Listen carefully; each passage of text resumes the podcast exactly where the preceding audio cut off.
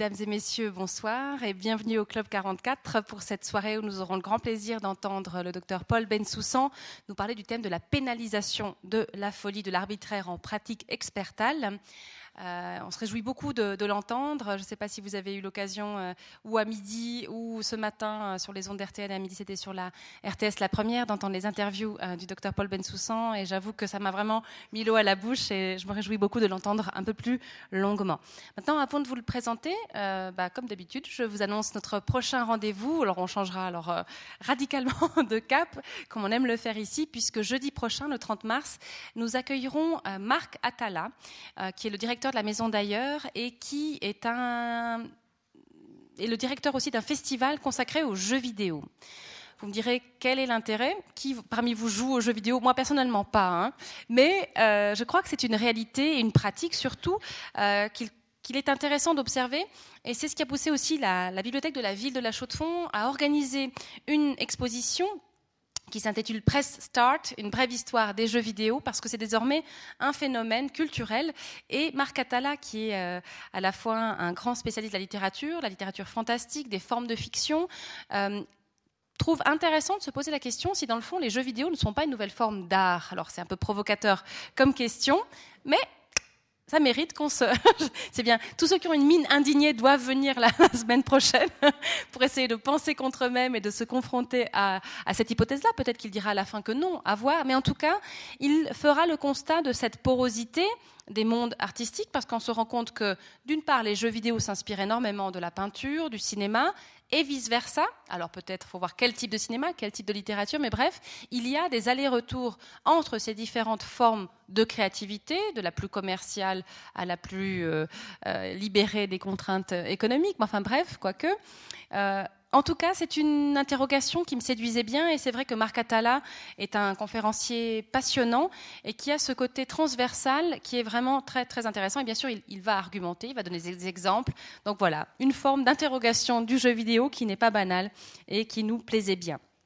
Sinon, euh, quelque chose de, plus naturel, mais néanmoins saisi par un œil de photographe. Derrière vous se trouve l'exposition Manteau blanc et fleurs de givre. Ce sont des photographies réalisées par Jean-François Robert, dit Petit Louis, un amoureux de la neige, pour ceux qui le connaissent, euh, qui euh, est un grand aventurier, un alpiniste, imayaliste, mais aussi dameur de, ski, de pistes de ski de fond. Il nous en avait d'ailleurs parlé avec beaucoup de passion il y a quelques semaines, donc n'hésitez pas à aller voir cette exposition derrière vous. Je remercie la librairie Payot euh, d'être présente avec deux des ouvrages qui sont disponibles de Paul Bensoussan. J'y reviendrai tout à l'heure. Merci évidemment au docteur Paul Bensoussan d'avoir fait le voyage jusqu'à nous et c'est vraiment un régal de l'accueillir ici avec nous. J'aimerais maintenant rappeler un petit peu dans quel contexte s'inscrit aussi cette soirée, outre l'intérêt euh, absolu et atemporel d'accueillir euh, le docteur Paul Bensoussan. Cette soirée s'inscrit ou voulu en écho euh, aux journées portes ouvertes des autorités judiciaires du canton de Neuchâtel des membres de, ces autorités nous ont approchés. Quand je dis nous, c'est à la fois le Club 44, mais aussi le Centre de culture ABC pour nous proposer d'organiser une sorte de volet culturel sur le thème du procès ou de la justice. Le Centre de culture ABC a organisé un très beau cycle de conférences, euh, de conférences, pardon, je vois madame ça de, de films, excusez-moi, sur le thème du procès. Et puis, euh, chez nous, ici ce soir, c'est euh, avec Paul Bensoussan, le thème de la pénalisation de la folie. Alors, pour vous donner un petit peu, dans le fond, l'état d'esprit qui a été celui des autorités euh, judiciaires du canton et vous donner quelques informations également sur la journée porte ouverte qui aura lieu ce samedi, j'invite monsieur maître Georges Chalère, bâtonnier de l'Ordre des avocats, à me rejoindre sur scène car il souhaiterait vous adresser quelques mots, vous donner quelques petites explications. Maître Chalère. Bonsoir, mesdames et messieurs. Euh, en effet, les entités organisatrices de la journée judiciaire de, la justice qui va euh, avoir lieu ce prochain samedi ici à la Chaux-de-Fonds euh, m'ont prié de vous saluer tout d'abord et de vous inviter vivement à être présents samedi également. Ces entités organisatrices sont évidemment les juges tout d'abord, puis le ministère public, les procureurs également et tout leur greffe. Euh, ensuite, vous aurez aussi samedi la possibilité d'avoir quelques notions des problèmes de la problématique qui se pose à la police judiciaire.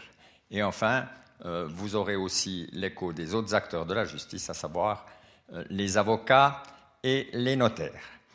voilà pour le commun des mortels, la justice est un peu opaque et c'était là le but des, entités organisatrices, c'était d'ouvrir euh, cette justice. Euh, opaque pour la raison que, et, Dieu merci, euh, vous n'êtes pas tous et toutes devant les tribunaux à longueur de journée.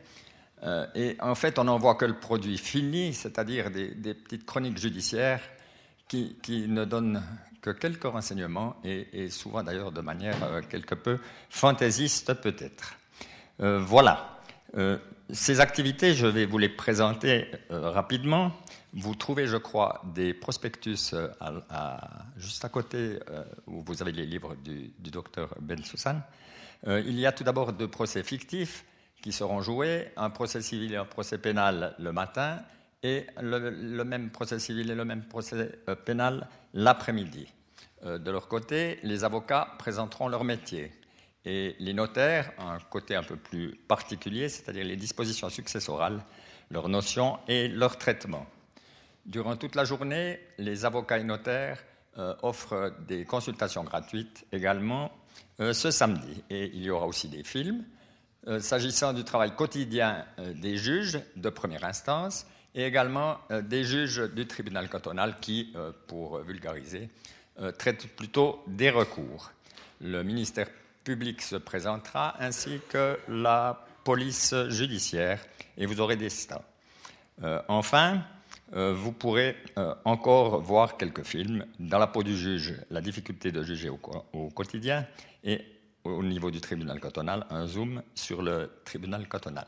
Alors il est vrai qu'en ce sens, la synergie avec la conférence de ce soir était évidente, l'expertise psychiatrique, j'ai vu des juges, je ne sais pas ce qu'ils vont en penser, mais, devient bientôt euh, jugement en matière de mesures, euh, en matière pénale en particulier. On, suit l'expert, alors que, me semble-t-il, et si j'ai bien compris euh, la, procédure, il s'agit là d'une preuve parmi les autres preuves.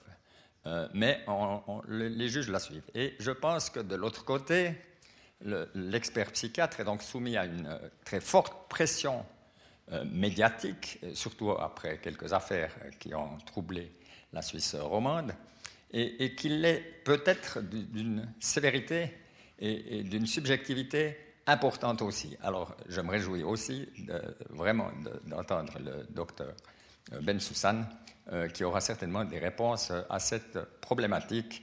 Cette conférence aurait vraiment très bien pu prendre place dans nos journées, dans la journée de samedi à venir. Je remercie évidemment euh, beaucoup aussi le, Club 44 d'avoir accepté de jouer le jeu de cette synergie.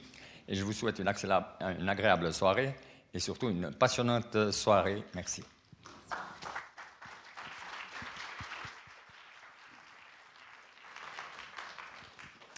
Merci à Maître Chalère et merci de cette belle proposition parce que, en y travaillant, en discutant avec le docteur Paul Bensoussan, on se rend bien compte des enjeux cruciaux qui se trouvent dans ce thème et, Dieu sait si c'est important de pouvoir en débattre dans un espace tel que le Club 44. Alors, j'ai le plaisir maintenant, assez brièvement, parce que je pourrais être bien plus longue, de présenter le docteur Paul Bensoussan en rappelant qu'il est psychiatre, qu'il est expert agréé par la Cour de cassation et par la Cour pénale internationale de l'AE, qu'il est l'auteur de nombreux ouvrages, et je citerai La dictature de l'émotion, La protection de l'enfance et ses dérives. Euh, rédigé avec Maître Florence Rowe aux éditions Belfond en 99.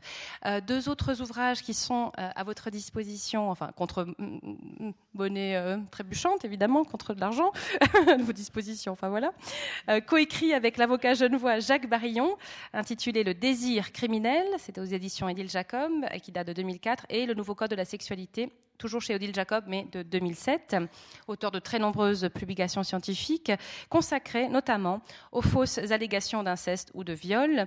Il s'est notamment investi dans la psychologie du témoignage et l'évaluation de la fiabilité des déclarations, entendu à la demande de la défense dans l'affaire de pédophilie d'Outreau, la rigueur de sa méthodologie a contribué à éclairer la Cour sur l'arbitraire de certaines expertises, contribuant ainsi à la manifestation de la vérité. Il viendra aujourd'hui nous parler en particulier d'une affaire euh, qu'il vous présentera tout à l'heure, qui a bouleversé l'opinion française. Il nous fera part de son approche critique et de ses propositions pour une approche expertale plus objective. Et tout à l'heure, quand, euh, Dr Paul Bensoussan est arrivé et qu'on a commencé à discuter, je lui ai rappelé une conférence, je ne sais pas si vous étiez présent, celle donnée par Dick Marty, je crois que c'était en 2013, euh, ancien procureur, je vois dans la salle des gens qui avaient été assez marqués, euh, qui était parti d'une déclaration d'Oussama Ben Laden, euh, pardon, de Barack Obama lors de l'assassinat d'Oussama Ben Laden, c'est pas tout à fait la même chose. Néanmoins, ce grand mythe qui était pour moi Barack Obama, euh, qui a dit quand on a assassiné Oussama Ben Laden et qu'il a, déclaré aux médias, Justice has been done, la justice est faite. Et Dick Marty nous avait montré de manière magistrale à quel point il ne s'agissait absolument pas de justice, mais que c'était dans le fond une sorte de retour au Far West. Euh, et je crois que les questionnements tels que les pose le docteur Paul Bensoussan par rapport à ce thème de la justice, ces questionnements que nous devons avoir tous ensemble, euh, montrent bien tous les enjeux qu'il y a pour une démocratie à, cultiver, à, cultiver une justice qui soit saine, qui soit posée. On a parlé tout à l'heure au repas avec euh, Paul Bensoussan du fait de, de bien faire la part des choses, de bien distinguer les choses, de mettre les idéologies et les émotions, Dieu sait qu'elles sont importantes, mais de côté, bref, c'est un thème extrêmement brûlant, extrêmement important, et je suis vraiment très très heureuse d'accueillir Paul Bensoussan pour nous en parler ce soir. Très bonne soirée à tous et Paul Bensoussan, la scène est à vous.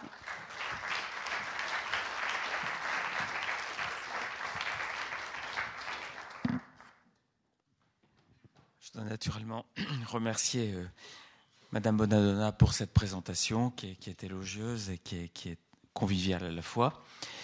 Et monsieur le, monsieur bâtonnier, qui a parfaitement résumé le, finalement le propos de ma conférence en très peu de mots, en parlant bien sûr de la subjectivité de l'approche expertale en psychiatrie, du fait que dans les manuels scolaires, les juges ne sont pas tenus par les avis d'experts, mais que dans la vraie vie, les juges suivent les experts et que, euh, comme euh, je l'ai dit dans, le titre d'un de mes articles, les experts viennent parfois s'asseoir dans le fauteuil du juge.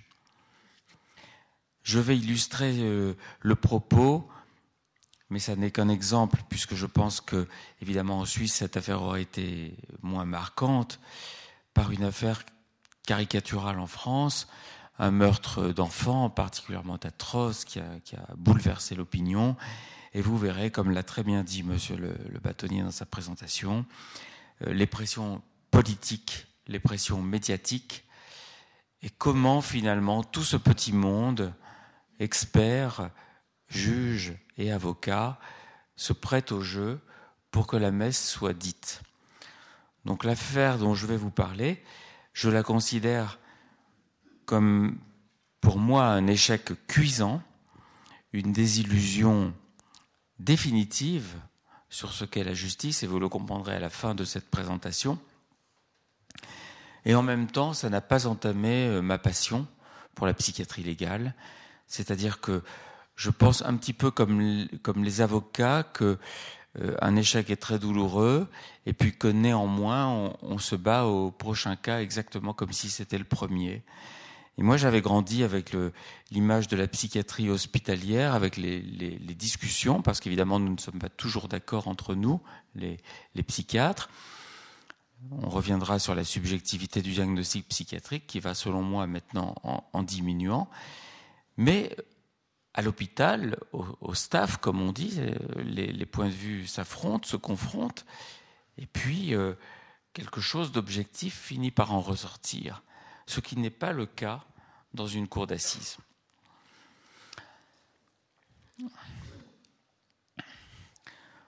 Alors, un, constat, un constat qui est absolument euh, partagé et reconnu maintenant, c'est qu'on voit beaucoup plus de, de, criminels qui sont jugés responsables de leurs actes. C'est-à-dire que dans toutes les, démocraties judiciaires, on, ne juge pas un faux criminel, il relève du soin, il ne relève pas de la, peine, et ça depuis l'Antiquité romaine. Mais cette tendance actuellement euh, euh, à responsabiliser le malade mental criminel se traduit de façon euh, tout à fait quantifié et chiffrable, comme si les experts euh, répugnaient en quelque sorte à accorder l'irresponsabilité pénale.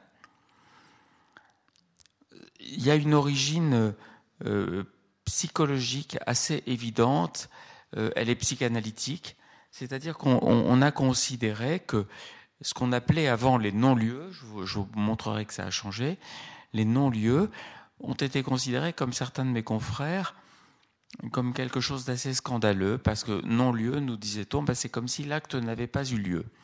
Et si l'acte n'a pas eu lieu, disaient ces psychanalystes lacaniens, mais au fond c'est atroce pour la famille de la victime qui ne pourra jamais faire son deuil, qui est privée d'un procès. Et c'est atroce aussi pour le malade mental criminel parce que il va jamais être confronté à l'atrocité de son acte. Et ce faisant, vous voyez, on met l'accent sur quelque chose qui devrait faire bondir les juges, c'est la vertu thérapeutique du procès d'assises. Mais personne ne bondit et on entend cette petite musique tranquillement et on s'y habitue. Le procès d'assises, ça fait du bien à tout le monde, aux victimes et à l'accusé. Alors, on passe très rapidement, euh, il y a des études tout à fait sérieuses, euh, épidémiologiques, des études scientifiques non contestables, euh, qui montrent le, pourcentage de malades mentaux en, prison. Je vous invite juste à, jeter un coup d'œil sur le dernier chiffre, hein, la schizophrénie, la plus grave des psychoses chroniques, celle qui altère profondément le rapport avec la réalité et le rapport avec autrui. 6 à 8 on se dit que c'est pas grand-chose, mais en réalité, ça veut dire tout simplement qu'il y a huit fois plus de schizophrènes en prison. Ce qui est quand même inquiétant parce que les prisons ne sont pas équipées euh, ou adaptées pour soigner la, psychose. Et puis d'autre part, euh, c'est quand même par rapport à, à, à la au taux dans la population générale, c'est quand même une prévalence qui est tout à fait anormale. Comment ces gens-là ont-ils atterri en prison? Et quelle dangerosité présentent-ils pour leurs co-détenus, sans même parler du problème pour eux-mêmes? Parce que on va dire que s'ils ont commis un acte atroce, le fait qu'ils soient mal soignés, ça ne va pas bouleverser l'opinion. Mais ils peuvent aussi représenter des dangers pour autrui, avec des agressions immotivées, imprévisibles. On a le cas en France d'un schizophrène qui a été euh, artificiellement reconnu responsable, comme celui dont je vais vous parler, et qui a quand même tué son co-détenu, qui, a arraché ses poumons pour les dévorer. Alors, cette, euh, euh, émoi de, des psychiatres et de l'opinion qui consiste à considérer comme un cadeau le, le non-lieu, était, favorisé par euh, la formulation qu'on avait dans le Code pénal français jusqu'en 1994. On disait il n'y a ni crime ni délit lorsque l'accusé était en état de démence, disait cet article, au moment des faits. Alors la démence est un terme désuet puisque maintenant ça nous renvoie à la maladie d'Alzheimer en réalité. Mais ça veut dire que quand, quand on a un fou criminel, pour le dire très simplement, il n'y a ni crime ni délit. Et je comprends parfaitement que cette formulation ait pu choquer, puisque c'est l'annulation, comme le dit le non-lieu, l'annulation même du crime. Mais ça a été revu avec le nouvel article 122.1 euh, alinéa 1 du nouveau code pénal, qui dit qu'il y a, si le discernement je n'ai pas écrit sur diaporama pour pas que le texte soit trop long, et le contrôle des actes sont abolis, alors l'accusé, le, éventuellement coupable, ne peut pas être condamné, ne peut même pas être jugé. Vous avez également ça dans le, le code pénal suisse, euh, pas tout à fait avec cette formulation, mais d'une façon à mon avis même un petit peu plus subtile. On demande si l'accusé était en état d'apprécier le caractère illicite de son acte. Ça, c'est ce c'est l'équivalent du discernement. Et deuxième partie de la question, pouvait-il se déterminer d'après cette appréciation? C'est le, le contrôle de ces actes. Parce qu'on peut très bien percevoir qu'un acte est illicite et ne pas pouvoir s'empêcher de le commettre. Alors, le, malade mental criminel fait peur parce que statistiquement, c'est pas très impressionnant. Très peu de schizophrènes, en fait, passent à l'acte meurtrier. Mais c'est imprévisible, c'est absurde, c'est immotivé. Et le crime du schizophrène, typiquement, est marqué par un acharnement inutile, une férocité, quelque chose d'épouvantable. C'est un peu l'attaque du grand requin blanc, c'est-à-dire statistiquement c'est négligeable, mais ça fait beaucoup, beaucoup fantasmer. Parce que le seul tort de la victime, c'est d'avoir été là à ce moment-là. Il n'y en a généralement pas d'autre. Ce qui finit par, puisque cette diapo s'appelle l'explication de la tendance, je rappelle la tendance à incarcérer les malades mentaux au lieu de les diriger vers l'hôpital psychiatrique, ce qui finit de lever les derniers scrupules, c'est qu'on a créé en maison d'arrêt, en prison, il est trop près le micro. C'est mieux comme ça? Pardon. Donc, euh, on, a, on, a, on, a, créé des unités psychiatriques, euh, des services médicaux psychologiques régionaux, des UHSA, unités hospitalières spécialement aménagées. Vous pouvez traduire que c'est une sorte d'annexe de l'hôpital psychiatrique dans la prison. Et ça, c'est le dernier verrou qui saute. On se dit au fond, qu'est-ce que ça peut faire qu'ils aillent en prison? Ils y seront aussi bien soignés qu'à l'hôpital psychiatrique. Et au moins, il n'y aura pas de trouble à l'ordre public. Oui, mais ça revient quand même à nier ce qui est vrai depuis l'Antiquité, comme je le disais, c'est-à-dire que le malade mental criminel, théoriquement, ne peut pas être orienté vers la peine, mais, doit être orienté vers le soin.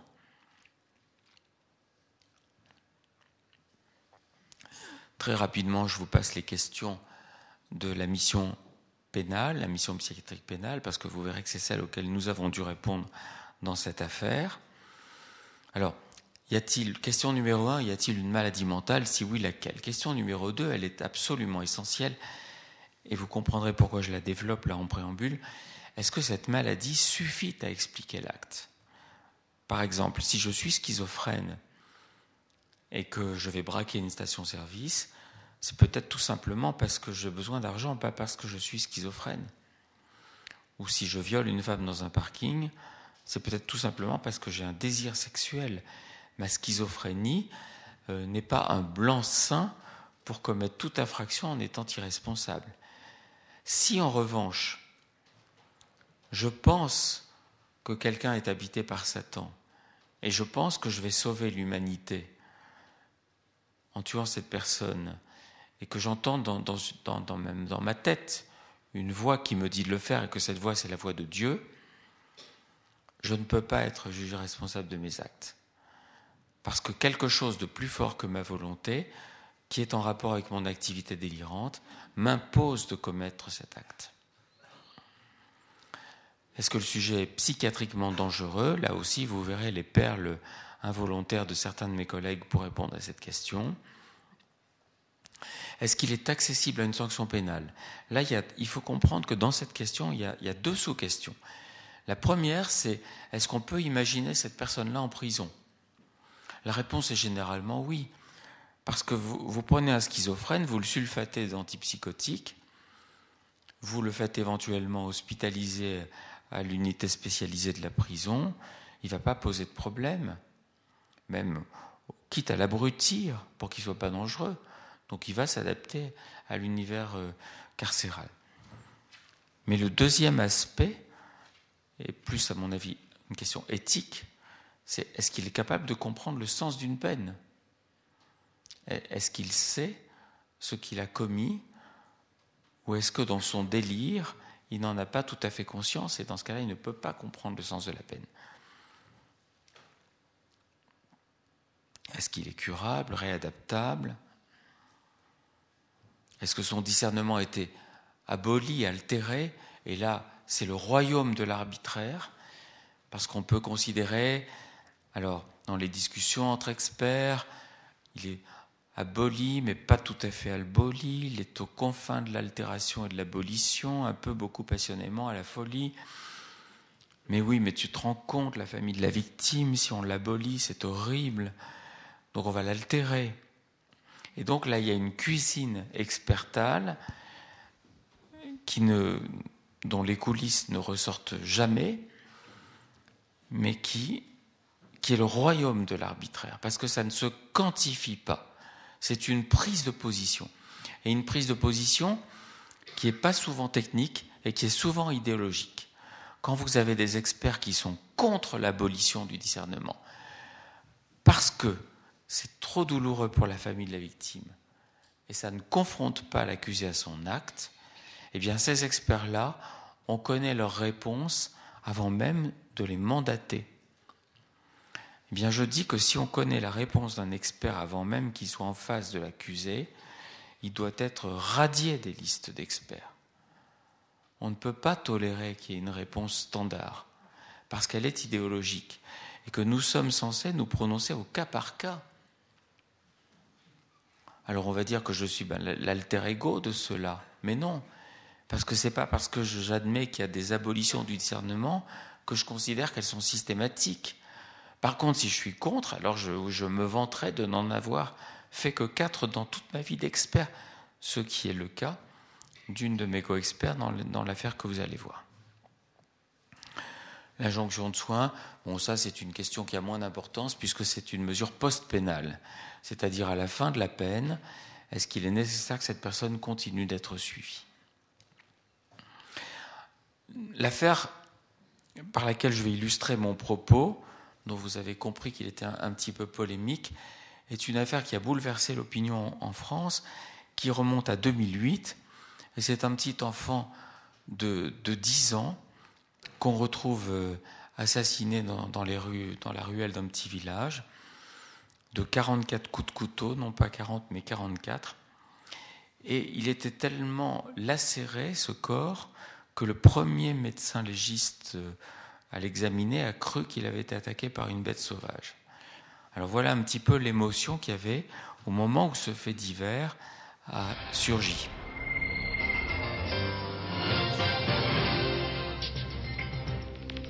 Madame, Monsieur, bonsoir. Bienvenue aux 20h. Après la diffusion de portraits robots aujourd'hui, les principaux suspects dans l'enquête sur le meurtre du petit Valentin ont été arrêtés en Ardèche. Il s'agit d'un couple de marginaux. L'assassin de notre fils doit être retrouvé très vite et puni lourdement.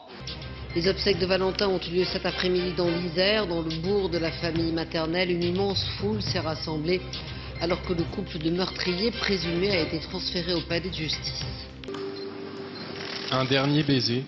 Et euh, encore une fois, ce crime ne restera pas. Tout est mis en œuvre. L'engagement du président de la République s'agissant de, euh, délinquants les plus dangereux. C'est-à-dire que nous avons, laisserons plus de délinquants de ce type. Je rappelle que la loi qui a été votée par le Parlement le 25 février dernier sur la rétention de sûreté, sur les mesures de sûreté, nous permettront d'éviter que ce type de délinquants, que ce type de criminels ne soit remis en liberté sans aucune mesure de sûreté. Face à de telles charges, la mère de Stéphane Moitoiré cherche à comprendre. C'est monstrueux, mais il n'est pas responsable de, des actes euh, commis. C'est la maladie qui a fait que. C'est moyenâgeux de faire comparaître un schizophrène en cour d'assises. On n'a pas le droit de punir euh, la personne euh, qui est tributaire de son état, qui ne pouvait pas faire autrement. Pour vous, il n'est pas responsable de ce qui s'est passé? Non, non, non, non. Il était arrivé à un moment où on ne maîtrise plus il m'a écrit un courrier euh, dans lequel il me donne une explication. Ben, il me disait que celui qui a tué Valentin, il a été manipulé à 49% de puissance magique avec le gilet magique d'un bel bar. Euh, il me disait que Noëlla était euh, la reine des écrivains et que lui était le secrétaire de Sa Majesté. Est-ce qu'il a des regrets? Ben, Il peut pas avoir de regrets dans, dans la mesure où il pense pas que c'est lui, que c'est ça le problème. Alors le son était terrible pour Rachida Dati, on n'entendait pas bien, donc j'ai sous-titré la diapositive avec cette promesse qu'elle fait à l'opinion et à la famille de la victime, ce crime ne, restera pas impuni. Elle ne sait encore rien, il y a les deux marginaux qui ont été arrêtés avec du sang partout, qui faisaient du stop avec leur chat leur chat noir en laisse. Vous voyez, ça ne passe pas inaperçu. On les a arrêtés très facilement. Mais on dira plus tard qu'ils savaient très bien ce qu'ils faisaient puisqu'ils se sont enfuis. Et donc il y a cette promesse ben, qui sera tenue, qui sera tenue. Je vous rassure, ce crime n'a pas, pas, été impuni, mais vous allez voir dans quelles conditions euh, ça a pu se faire.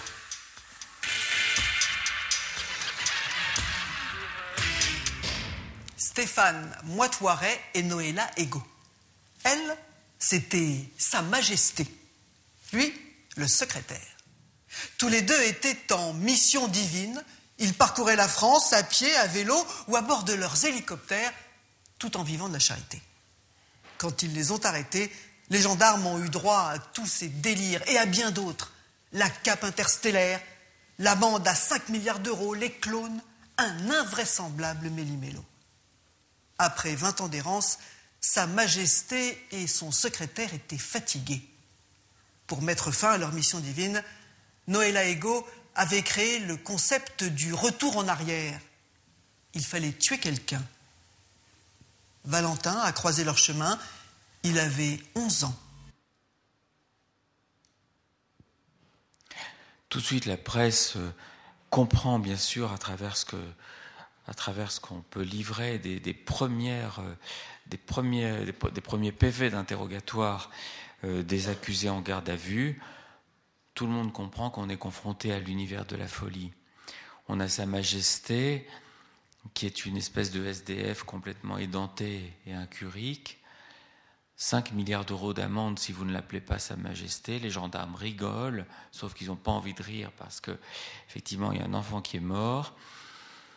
On a lui qui part dans des délires de, de Belzébuth, euh, de belles barres, de mission divine, et qui explique que c'est pas lui, c'est son clone, et qu'on ne peut pas, dans l'état actuel de la science, distinguer le clone de l'original. Enfin, on se dit que soit ils se foutent du monde, soit c'est un délire cosmique, comme on en voit très rarement. Alors, euh, je suis désigné, et dans le premier collège, puisque vous verrez que les collèges vont, se succéder, et euh, on me demande avec qui j'ai envie de travailler. Je désigne un co-expert que, j'aimais bien, qui est un type qui est érudit et qui, qui a beaucoup de métiers, puisqu'il était sur la liste des experts honoraires, experts cours de cassation, mais honoraires, c'est-à-dire ayant atteint l'âge de la retraite, mais en raison d'une carrière honorable, restant sur les listes. Euh, il est d'ailleurs très content euh, d'être dans cette affaire. Et puis on s'installe pour aller voir euh, Stéphane Moitoiret à la maison d'arrêt de, Lyon.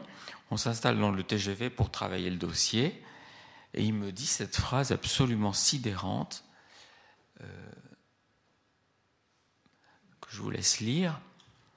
Évidemment, mes radars s'allument.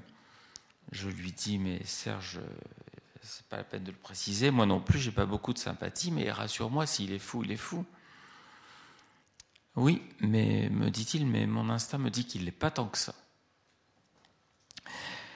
Donc on a une espèce d'a priori très solide, et puis on se retrouve face à, Stéphane Moitoiré, et voilà, en vrac, ce qu'il nous raconte en trois heures d'entretien. C'est un échantillonnage, hein, parce que le rapport fait 40 pages, et c'est 40 pages de ce tonneau-là.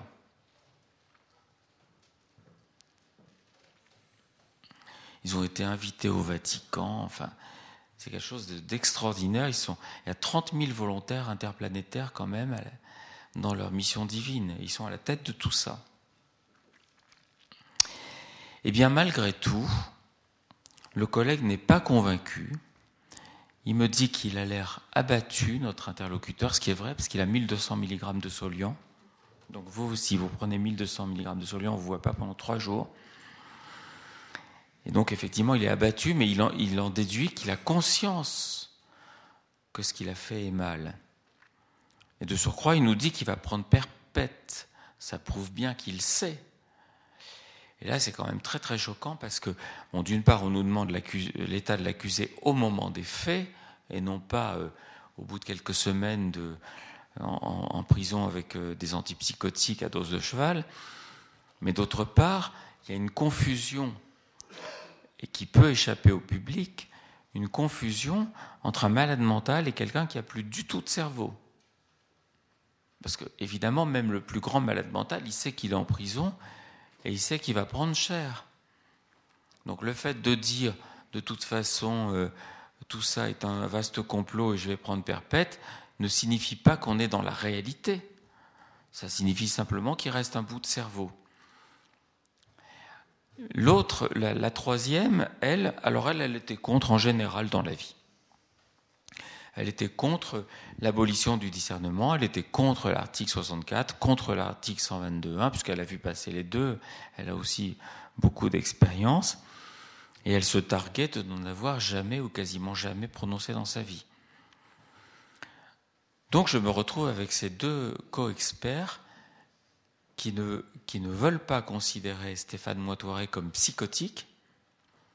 C'est pas seulement, vous comprenez, c'est pas seulement qu'ils disent que la psychose n'explique pas l'acte, c'est qu'ils disent qu'il n'est pas psychotique. Et moi, qui me retrouve en position minoritaire dans un collège, on m'explique que c'est pas grave, j'ai qu'à signer, et puis si j'y crois pas, j'irai pas en cours d'assises, ça n'a aucune importance deux contre un, euh, c'est la majorité. Alors j'appelle la juge d'instruction, je lui demande si dans un même rapport on peut développer et exprimer des divergences. Elle me dit bien sûr, article temps, vous pouvez. Mais les deux collègues refusent. Ils ne veulent pas écrire psychose. Si j'insiste, vous verrez pourquoi. C'est parce que là, il y a euh, quelque chose, je ne vais pas employer de mot trop fort, mais pourtant, euh, je crois que je peux le démontrer, de l'ordre du mensonge, pas seulement d'une divergence diagnostique, puisque la psychose est niée dans le rapport, mais elle sera reconnue à la barre, vous allez le voir. Et donc, nous rendons, c'est la première fois de ma vie que je fais ça, j'espère que c'est la dernière, je me dissocie, le collège éclate, il y a deux rapports, et il y a deux experts considèrent qu'il est responsable de ces actes, un expert, donc votre, votre serviteur, considère qu'il est irresponsable. Là-dessus, la juge d'instruction n'est pas contente, parce que c'est pas bien un, collège comme ça. Je, reçois une, une, lettre assez, euh, assez dure en disant que, que cette lettre sera versée au dossier, comme si j'étais le, le fouteur de merde. Et je réponds une lettre non moins dure en demandant qu'elle soit aussi versée au dossier la juge nomme un deuxième collège. Là, j'étais assez sûr de moi, je ne voyais pas qui d'autre serait assez fou pour nier la folie. Et effectivement, personne ne la nie. Les, trois experts, euh, qui sont des gens que j'estime, me rejoignent et critiquent vertement les deux autres. Donc avec ça, je me dis, on va aller devant la chambre de l'instruction, on va aller en cours d'assises, mais on va pouvoir s'expliquer. Mais pas du tout. Parce que souvenez-vous, ça, ça va pas là, ça ne satisfait pas du tout. On a quatre, on m'a dit j'avais un laser. On a quatre et deux, mais on avait promis qu'il serait puni, donc ça colle pas. Ça colle pas. Il en faut d'autres. Alors on en prend quatre. Et les quatre autres, ils sentent un peu ce qu'il faut dire. Alors eux, ils sont moins énormes. Ils ne nient pas le diagnostic. Disent qu'il est psychotique, parce que franchement, ils ne pouvaient pas rejoindre les deux autres. C'était de la folie. Personne ne pouvait dire que ces gens-là n'étaient pas psychotiques. Mais, quand même, un peu responsables. Ils restaient, ils étaient à la frontière, disent-ils, de l'altération et de l'abolition. Donc le compte est bon, on a plus d'experts qui le reconnaissent comme responsable, et vous voyez cette espèce d'imposture, personne ne va la démonter. Parce qu'en réalité, ces 4 plus 2 ne peuvent pas faire 6. Pourquoi 4 plus 2 ne peuvent pas faire 6 Parce qu'on a 2 qui nient le diagnostic et 4 qui ne le nient pas. Ça ne peut pas s'additionner. C'est-à-dire que le seul dénominateur commun, c'est le postulat de la responsabilité pénale. Mais je dis bien le postulat. Alors voilà comment euh, mes co-experts présentent Stéphane Moidoiret. Alors, cette phrase-là, c'est simplement une façon euh, jargonnante et prétentieuse de dire qu'il n'est pas futé.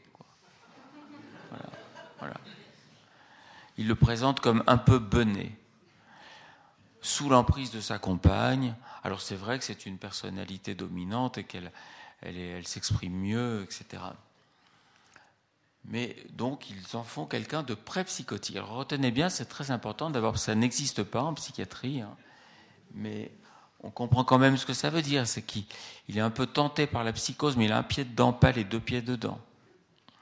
Mais il est trop tard en réalité à son âge pour euh, débuter une schizophrénie. Et vous allez voir dans peu de temps pourquoi c'est très choquant de l'avoir considéré comme pré-psychotique.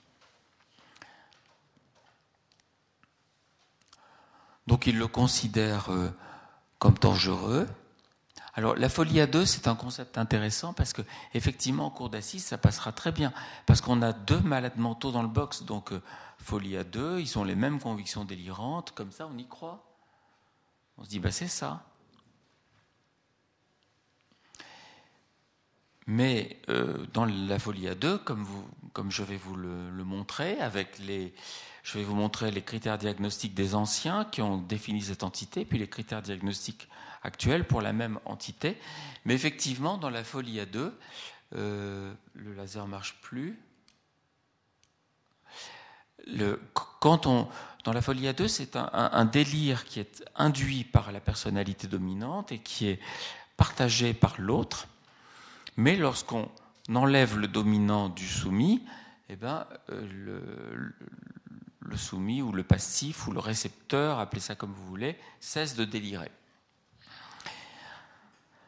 Alors le danger, c'est ça, c'est que le faux criminel fait tellement peur que avant, on avait une tendance, quand, quelqu'un, euh, en tout cas dans l'esprit du législateur, quand il y avait l'altération du discernement, c'est une sorte de circonstance atténuante. C'est-à-dire, il n'est pas normal, il est complètement zinzin, donc on ne peut pas lui, mettre le maximum. Mais en réalité, un juré d'assises, euh, le faux criminel fait tellement peur, a fortiori si tu es un enfant, qu'on a plutôt tendance à lui mettre le maximum. D'où cet adage de psychiatrie légale à demi-fou double peine. Heureusement, depuis cette loi très récente, ce n'est plus vrai. Et nous avons rejoint, euh, je crois, le, peuple suisse, puisque chez vous, les choses sont même quantifiées. Monsieur le bâtonnier me corrigera si je me trompe, mais l'altération légère du discernement correspond à une, atténuation de peine de 25% moyenne de 50% et forte de 75%. Chez nous, ça n'est pas quantifié, mais il y a obligation pour les jurés d'assises de tenir compte de l'importance de l'altération dans le quantum de la peine. Alors voilà ce qu'était la folie à deux pour l'auteur du 19e qui l'a, les auteurs du 19e qui l'ont, défini. Mais vous voyez qu'il y a cette histoire qui n'est pas rien qu'il faut qu'il faut ait un, caractère de vraisemblance. C'est une rareté la folie à deux, mais dans les deux cas, vous pouvez y croire. Je pardon, parce que j'ai deux cas en mémoire, j'en ai j'en ai vu deux dans ma vie, c'est une rareté. Ce sont des délires paranoïaques, c'est-à-dire construits, cohérents, logiques, systématisés, plausibles. Un paranoïaque jaloux, vous pouvez toujours croire que sa femme le trompe parce qu'il vous donnera des arguments convaincants. Et au fond, il est possible que sa femme le trompe, ça n'empêche pas qu'il est délirant. Il y a Gaëtan de Clérambault qui disait à un de ses élèves, qui, convaincu par l'argumentaire du patient, en disant Mais maître, est-ce que cet homme n'est pas réellement trompé? Et Gaëtan de Clérambault lui disait Plutôt ciel qu'il suffit d'être cocu pour n'être point délirant. Parce qu'en fait, quand bien même il aurait un rival réel et non fantasmé, il passait 24 heures sur 24 à espionner sa femme, son champ de conscience été envahi par le délire de jalousie, par une atmosphère passionnelle, etc. Donc il était, c'était un, délire de jalousie. Mais vous voyez que là, il y a la notion de crédit. Moi, j'ai deux exemples. J'ai un délire de voisinage avec des voisins mal intentionnés, etc. Ça a fini par un règlement de compte. Mais il y avait des voitures rayées, des pneus crevés, et forcément, quand on écoutait ça, on se dit, bah, c'est peut-être les voisins quand même, parce qu'il faut bien que ce soit quelqu'un. L'autre exemple que j'ai, c'est un couple euh, avec euh, un couple de sujets âgés.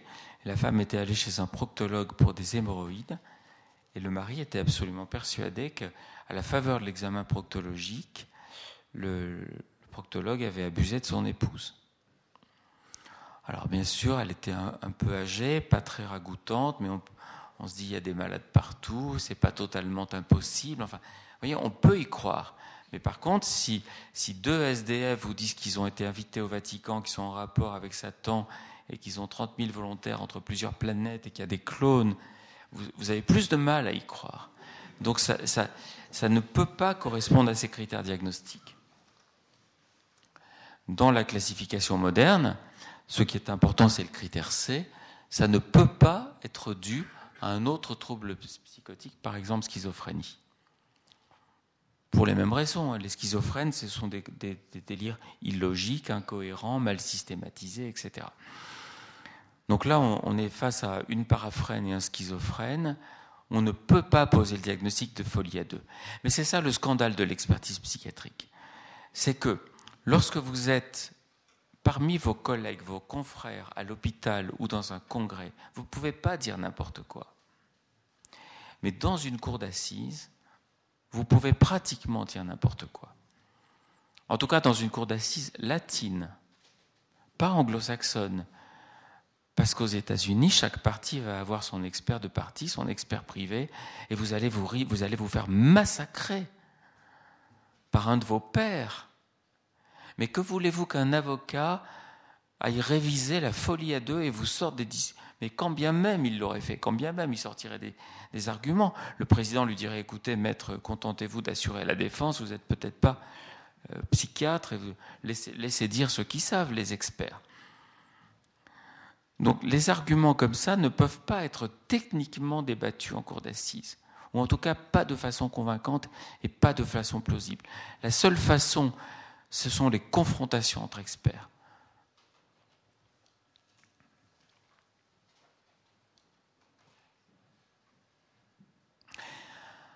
Alors, je reviens un tout petit peu en arrière, juste pour introduire la diapo suivante. En fait, on, rend donc nos, deux rapports, on ne peut pas dire notre rapport, mais nos deux rapports, 2 plus 1. Et nous sommes le seul des trois collèges à avoir eu après à analyser des scellés. Pourquoi on est les seuls? Parce que ben, une fois que les scellés ont été euh, trouvés, ben, les autres, ils les ont d'emblée avec leur mission. Et dans ces scellés, qui font 11 kilos, je vous le dis de mémoire, il y a une seule page qui est intéressante, parce que ces gens-là, ils n'ont jamais été hospitalisés en psychiatrie, jamais suivis nulle part. Ce sera d'ailleurs un des arguments pour nier la folie. C'est dire, vous voyez, ils n'ont jamais été hospitalisés. Mais oui, mais il y en a plein des schizophrènes dans la rue, ils sont habillés comme nous. Hein. Ils ne sont pas forcément suivis. Et eux, là, c'était des, doudingues qui parcouraient les, routes. On les prenait pour des doudingues. Pas plus, ils demandaient, l'asile pour une nuit dans un presbytère, on les hébergeait, ils reprenaient leur route, leur mission divine et c'était fini. Ils ne faisaient pas de mal à une mouche. Mais une feuille est intéressante. En fait, Stéphane Moitoiré, il est, euh, je ne sais pas s'il faut appeler ça un soumis ou déserteur, mais en tout cas, il ne s'est pas présenté aux trois jours. Il est donc recherché, puis à l'occasion d'un contrôle de gendarmerie, en 1990, c'est-à-dire 18 ans avant le meurtre du petit Valentin, il est interpellé. Et là, il explique qu'il y a les mirages de l'armée de l'air française qui, le survolent, qu'il y a Chirac à ses trousses, et qu'il est en danger de mort, et qu'on veut l'empêcher de mener sa mission divine. En 90, 18 ans avant le meurtre. Donc soit il préparait déjà le meurtre qu'il allait commettre en 2008 en disant qu'il allait se faire passer pour fou, soit il l'était, mais est-ce que vous imaginez que même les gendarmes posent le diagnostic? Ça, c'est dans le PV de gendarmerie. Les propos de Moitoiré sont délirants. Les gendarmes l'écrivent. Et vous imaginez un sujet qui est pré-psychotique en 2008, c'est-à-dire pas tout à fait psychotique, mais qui, 18 ans avant, délire à plein tuyau. Donc, dans, l'analyse des scellés, on nous demande si ces scellés changent ou pas nos conclusions. Donc mes collègues pouvaient encore sauver euh, leur honneur en disant bah, qu'effectivement ils n'avaient pas connaissance de cet élément, mais que ça change un peu la face des choses. Eh bien non, euh, ne modifie en rien les conclusions. Comment pensez-vous qu'ils l'ont argumenté? Ils n'ont pas argumenté. Parce que les juges, me disent-ils, ils aiment qu'on soit un peu péremptoire. Donc il suffit de dire ça, et personne n'y a vu que du feu. Ça change rien. Mais on aurait pu penser qu'un juge d'instruction qui avait envie de fouiller un peu aurait dit Mais attendez, expliquez-moi pourquoi vous le dites pré-psychotique en 2008, mais en 90 il délire, pourquoi ça ne change rien? Mais non. Non, parce que je pense parce que soit techniquement ça dépasse le magistrat, soit parce qu'il fallait que la promesse fût tenue.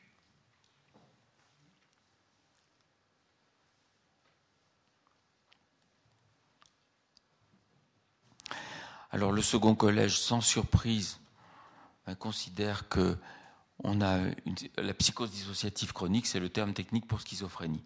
Ben, on a un schizo, euh, il n'y avait pas, même pas besoin d'experts pour le dire.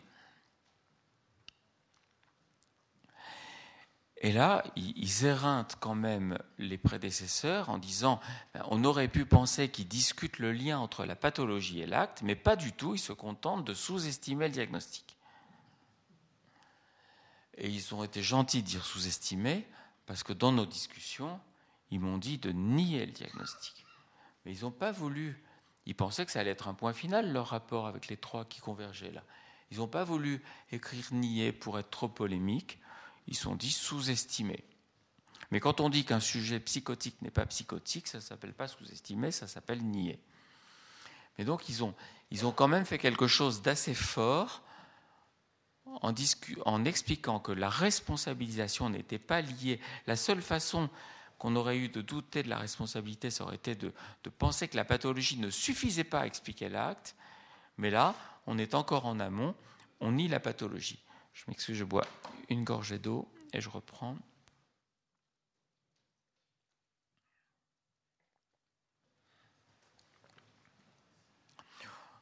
Donc le collège, le deuxième collège, ben, mais archi classique. Enfin, mais je, vous dis, c'est un cas tellement simple qu'il n'y a pas besoin d'experts. C'est ça qui est fou. Et bon, il y en aura eu dix en tout. Donc un, fou dangereux à mettre en UMD. UMD, ça veut dire unité, un de ces acronymes un peu en forme d'euphémisme, unité pour malades mentaux difficiles. Ça veut dire en gros le fou criminel. Évidemment inaccessible à une sanction pénale, impossible à réadapter, discernement et contrôle des actes abolis. L'évidence. Alors le troisième collège note bien tous les propos délirants.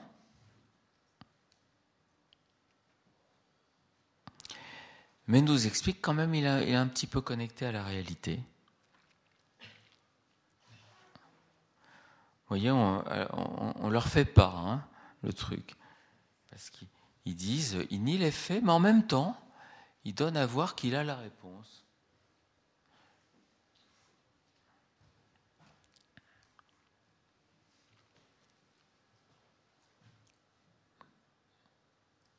Alors, en même temps, moi je suis assez sensible aux, mots comme ça.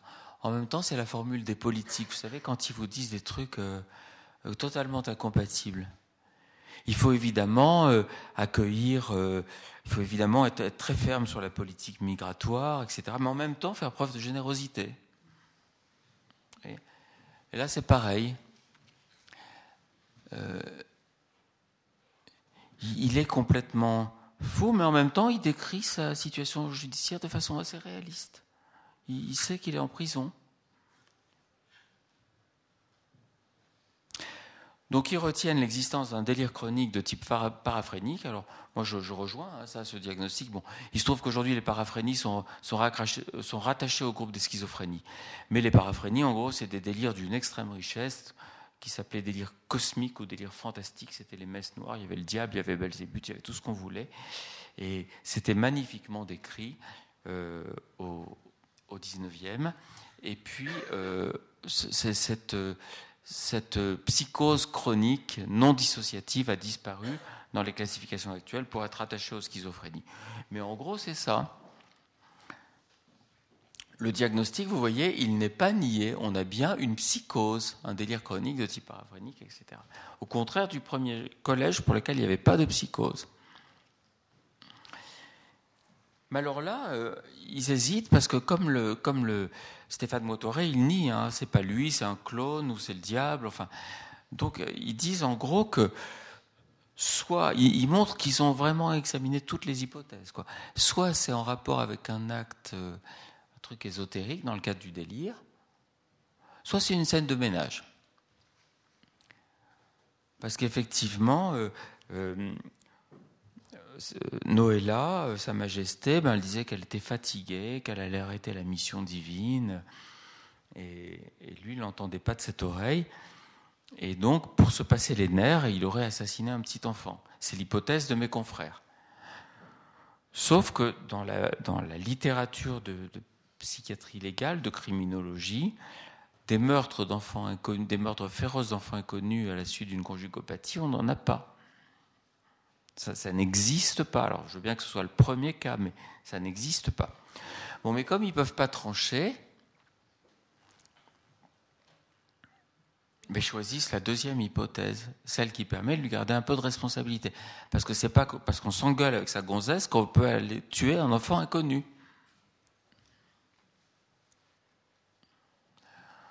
Donc, il est conscient de ne pas dire ici toute la vérité, mais c'est le, lot de beaucoup de délirants. Hein. parce que imaginez que dans la tête de Stéphane Moitoiré, tout dire revenait à faire échouer la mission divine qu'il avait entreprise depuis 20 ans. On ne dit pas tout. Un délirant ne dit pas tout. Ça s'appelle la réticence. Et il y a des réticences délirantes, il y a même des mutismes délirants. Donc il est conscient de ne pas dire ici toute la vérité. D'abord, qu'est-ce qu'on en sait? Peut-être qu'il pense vraiment que c'est un clone, et puis si s'il ment en disant que c'est un clone et qu'il sait très bien que c'est lui, c'est peut-être pour des raisons délirantes. Donc certes, il délire, mais enfin quand même, il est, il est assez adapté puisqu'il ment, euh, donc responsable. L'altération du discernement. Alors là, il y a un, comique involontaire. Hein. Pour l'instant, ça, montre, à mon avis, le malaise de celui qui rédige. Je dis celui parce que les autres, ils ont juste signé. Mais c'est un, malaise. Il est très mal de. Mais, il sait qu'il c'est comme ça. Il sait ce sait ce qu'on a envie d'entendre. Mais pour l'instant, c'est une formule qui est. Enfin, peut-être que vous n'en percevez pas toute l'incongruité, mais comme la question posée par les magistrats, c'est comment était l'accusé au moment des faits, il n'y a rien qui puisse faire évoluer ce pour l'instant. On a déjà vu qu'il était complètement délirant en 90, il l'est complètement en 2008, il est en mission divine, il y a le diable, il y a les volontaires interstellaires, et pour l'instant, son discernement est altéré. Mais qu'est-ce qui pourrait faire qu'il soit aboli? Rien, absolument rien. C'est un pour l'instant définitive. Vous voyez, j'attache plus d'importance aux, formulations qu'aux trucs pseudo-psychiatriques. Ce, pour l'instant, à mon avis, est la, signature du malaise du rédacteur. Dans le, même esprit, dans les perles involontaires, il y a celle-ci. Il n'est pas habituellement dangereux. C'est vrai, parce qu'il n'a jamais tué personne, sauf le petit Valentin en 2008. Donc normalement, il n'est pas dangereux.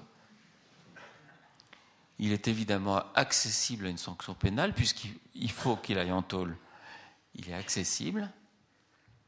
Il est curable, ce qui est totalement faux. Alors là, même avec leur diagnostic, c'est totalement faux. Le, délire peut éventuellement s'amender sous neuroleptique, mais on ne sait pas guérir la schizophrénie, ni la paraphrénie, qui sont les plus graves des psychoses chroniques. Et voilà, pour l'instant, il est altéré jusqu'à preuve du contraire. Alors, le but, le but était noble, c'était que finalement ce crime d'enfant ne reste pas impuni, qu'on aille devant la cour d'assises et que pour le bien-être des victimes, pour le bien-être même de l'auteur, euh, la cour d'assises euh, serait, euh, serait, souhaitable. Mais alors, depuis la loi Dati de 2008, le problème du non-lieu n'existe plus. C'est-à-dire que maintenant, quand on a des, experts qui concluent à une irresponsabilité pénale, eh il y a quand même une sorte de mini-procès qui se passe devant la chambre de l'instruction et où sont débattues techniquement les divergences entre experts.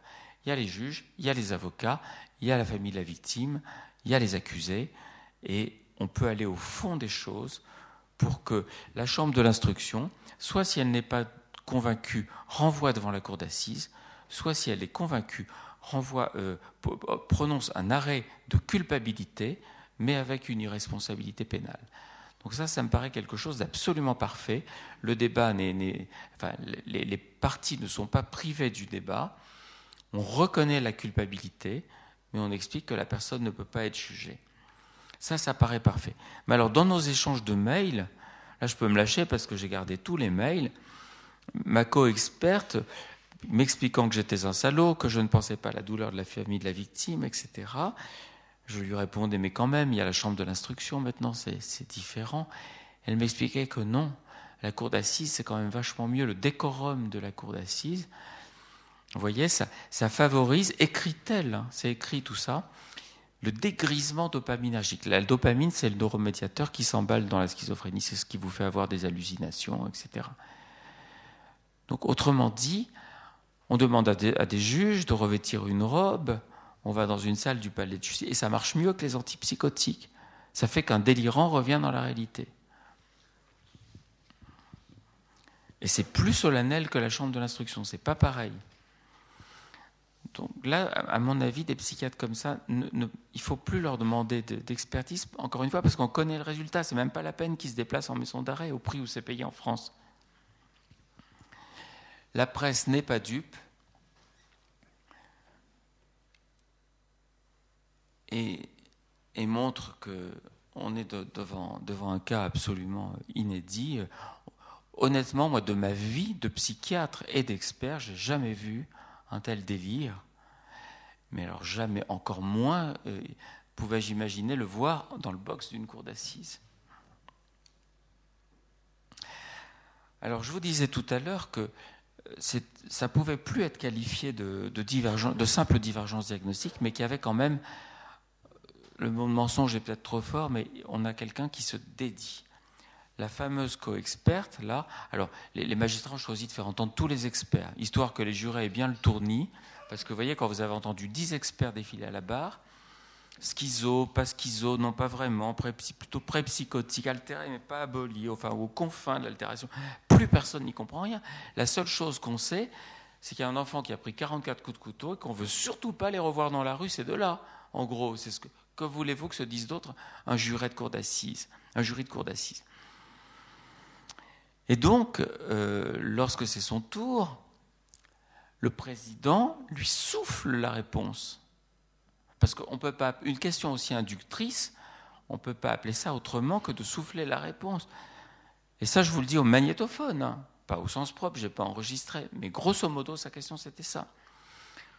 Je ne vous cache pas qu'on commence à avoir un peu de mal. On n'y comprend plus rien cette histoire. Il est bien psychotique pour vous. Oui, monsieur le président on s'est dissocié, je vous l'ai raconté, sur le fait qu'elle ne voulait pas l'écrire, ni l'autre. Il y a deux qui ne voulaient pas l'écrire. Oui, monsieur le Président. Et sa psychose, c'est bien la paraphrénie Oui, monsieur le Président.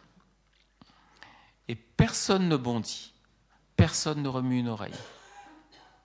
Ça passe comme une lettre à la poste. Et si après je dis, mais qu'est-ce que c'est que cette histoire, puisqu'ils n'ont pas voulu l'écrire, etc., Écoutez, docteur Bensussan, vos querelles entre experts, hein, s'il vous plaît. Hein. là, la Cour, tous les jurys sont épuisés. Ce n'est pas le moment de régler vos comptes entre experts.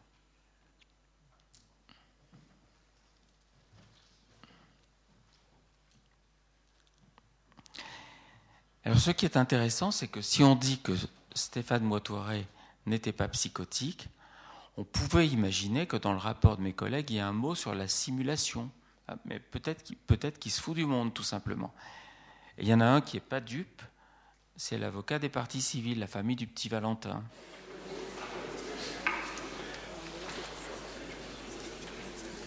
On a quelqu'un qui petit à petit vous emmène et vous explique les délires qui étaient les siens, avec la boîte à vœux, avec euh, la majesté, à lui étant le secrétaire, avec les missions divines, les obligations divines, les clones, etc., etc. Alors chacun fera son opinion. Chacun pense à ce qu'il a à penser. Mais ce qui est important, c'est de voir le vrai Stéphane Moitoiret.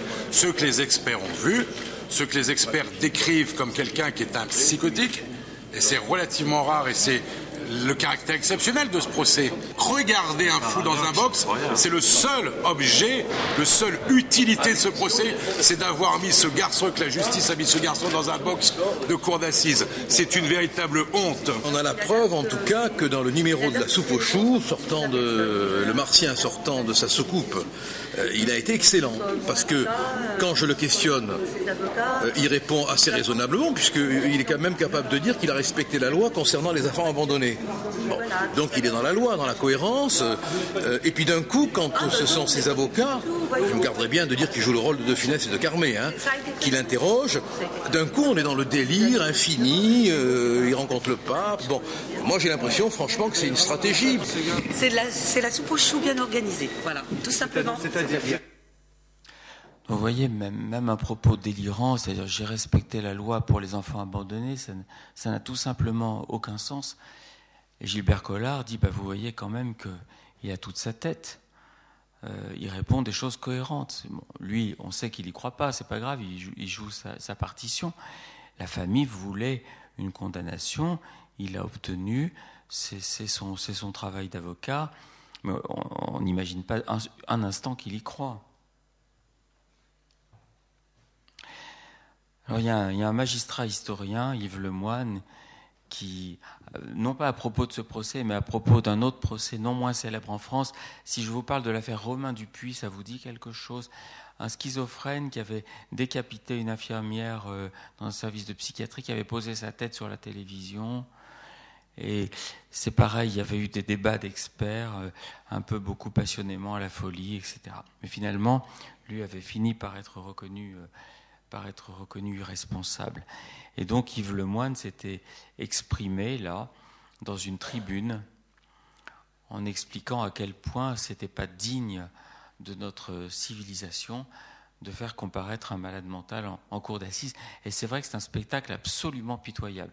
Moi, Toiré, euh, au, premier procès, euh, euh, au, procès, pardon, procès en première instance, n'a pas dit un mot il était gavé de neuroleptiques, la tête dans les bras sur son box. Donc, ceux qui disaient qu'il était responsable, ça, pouvait passer puisqu'il ne disait pas un mot. Au, procès en appel, les psychiatres pénitentiaires, ça je l'ai su après, qui étaient révoltés par le truc, avaient choisi de baisser les antipsychotiques histoire que la folie éclate. Et elle a éclaté. C'est-à-dire qu'il délirait dans le box devant tout le monde. Et là, on se disait, mais ils vont, ils vont finir par se rendre compte quand même. Eh bien non. Mais dans les deux cas, que vous ayez un malade mental prostré ou un malade mental délirant, dans les deux cas, vous vous dites, mais qu'est-ce qu'il fait là? Qu'est-ce qu'il fait là? Est-ce que c'est un simulacre? Et le, meilleur chroniqueur judiciaire du moment en, France avait parfaitement résumé la paraphrénie avec cette formule que j'ai trouvée extrêmement drôle, puisqu'on était quand même dans, les trucs interplanétaires et, il fallait que la cour d'assises, elle, reste dans sa logique. En première instance, il a pris perpétuité. En, verdict, en appel, pardon, 30 ans avec rétention de sûreté des deux tiers. La rétention de sûreté, c'est le, quantum de la peine en deçà duquel on ne peut pas demander de libération conditionnelle. Et euh, l'avocat général euh, honoraire aujourd'hui, Philippe Bilger, avait sorti une tribune dans laquelle il expliquait, dans laquelle, pardon, il expliquait que lorsque les experts, peu importe qu'ils se fourvoient ou qu'ils mentent, mais lorsqu'un malade mental arrive en cour d'assises, il ne faut pas avoir la naïveté de croire que la démonstration de la folie est encore possible il est trop tard. il est rentré dans une nasse et il n'en sortira pas. Et il le, résumait ainsi euh, en changeant un mot dans le titre de Romain Gary, avec beaucoup de cynisme, mais on peut dire qu'il connaît la musique. Il n'est plus, plus temps de faire la démonstration. Autrement dit, si on prend cette phrase au pied de la lettre d'un magistrat qui connaît parfaitement l'institution judiciaire, est-ce que ça veut dire que les débats d'experts n'ont pratiquement aucune, aucune fonction euh, de faire éclater la vérité? Et je n'ai pas pu m'empêcher de, vous mettre ces quelques extraits du cours de Michel Foucault au, Collège de France, qui est résumé dans Les Anormaux. Il était effondré, Michel Foucault, par l'abîme euh, scientifique et technique qu'il y avait entre les meilleurs experts et les meilleurs psychiatres.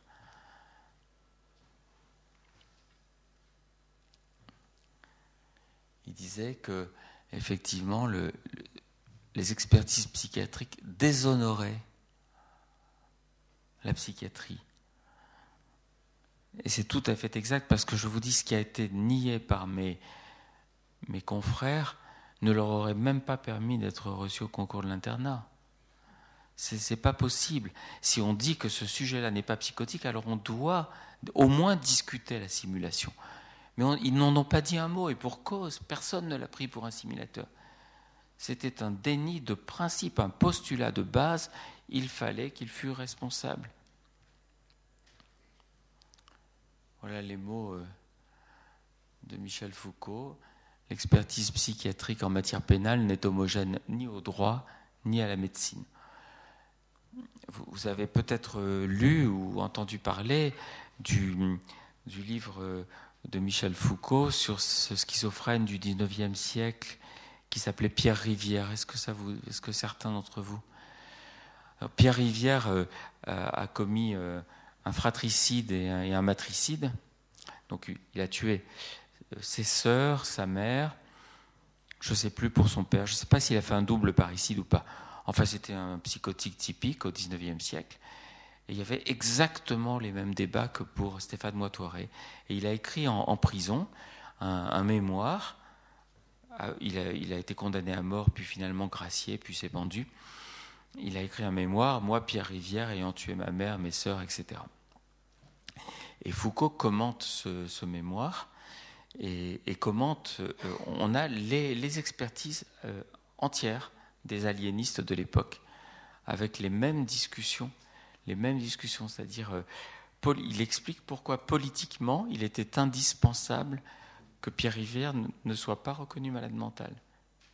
Il y avait un postulat politique tout à fait évident que Michel Foucault développe. Et il dénonce donc la, servilité des experts qui obéissent à ce postulat et qui disent ce que l'opinion a envie d'entendre. Voilà, j'espère que je n'ai pas été trop long et pas trop polémique et je suis prêt à répondre à vos questions.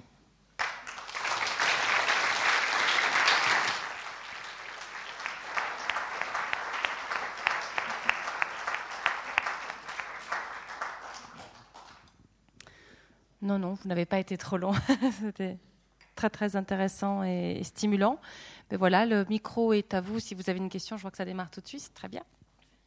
Bonsoir, euh, merci pour, pour votre exposition euh, très intéressante. Il se trouve que j'ai lu Michel Foucault euh, et je trouve vraiment très intéressant.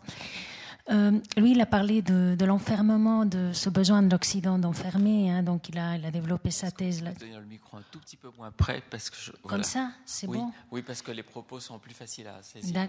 D'accord. Il a tenu, donc, il a développé sa thèse du besoin de l'Occident d'enfermer. Et puis, euh, à, euh, à, la fin de votre exposé, je me suis posé la question s'il n'y a pas cette servilité. Bah, vous le démontrez, il y a une servilité des experts. Ça me fait penser à la phrase de Pascal qui a dit Nous n'avons pas pu faire que ce qui soit juste soit fort, alors nous avons fait que ce que soit fort soit juste. Alors ça veut dire que. Euh, alors là, il y a une servilité et nous n'avons pas pu faire. Euh, il y a un échec hein, dans, ce que vous dites. Hein. Donc nous n'avons la, vérité ne peut pas éclater et c'est pas euh, c'est très alarmant. Hein. Ça veut dire que depuis le 19e siècle, Donc il y a une servilité et c'est très très inquiétant pour, pour notre civilisation. Et je me pose, enfin, c'est vraiment très très très inquiétant ce que vous dites. Je pensais pas. enfin, c'est je ne suis pas psychiatre, mais je ne pensais pas que c'était aussi grave. Alors euh, voilà, merci. Oui, alors je crois qu'il y, a eu, y a eu aussi une grande erreur de ma part, c'est de confondre la cour d'assises avec le staff de l'hôpital. C'est-à-dire, j'ai cru qu'en ayant un débat strictement technique, euh, les arguments techniques, scientifiques, médico-psychiatriques allaient prévaloir.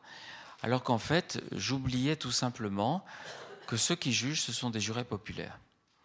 Et donc j'ai peut-être manqué de pédagogie avec euh, deux points cruciaux que j'aurais dû faire passer aux jurés.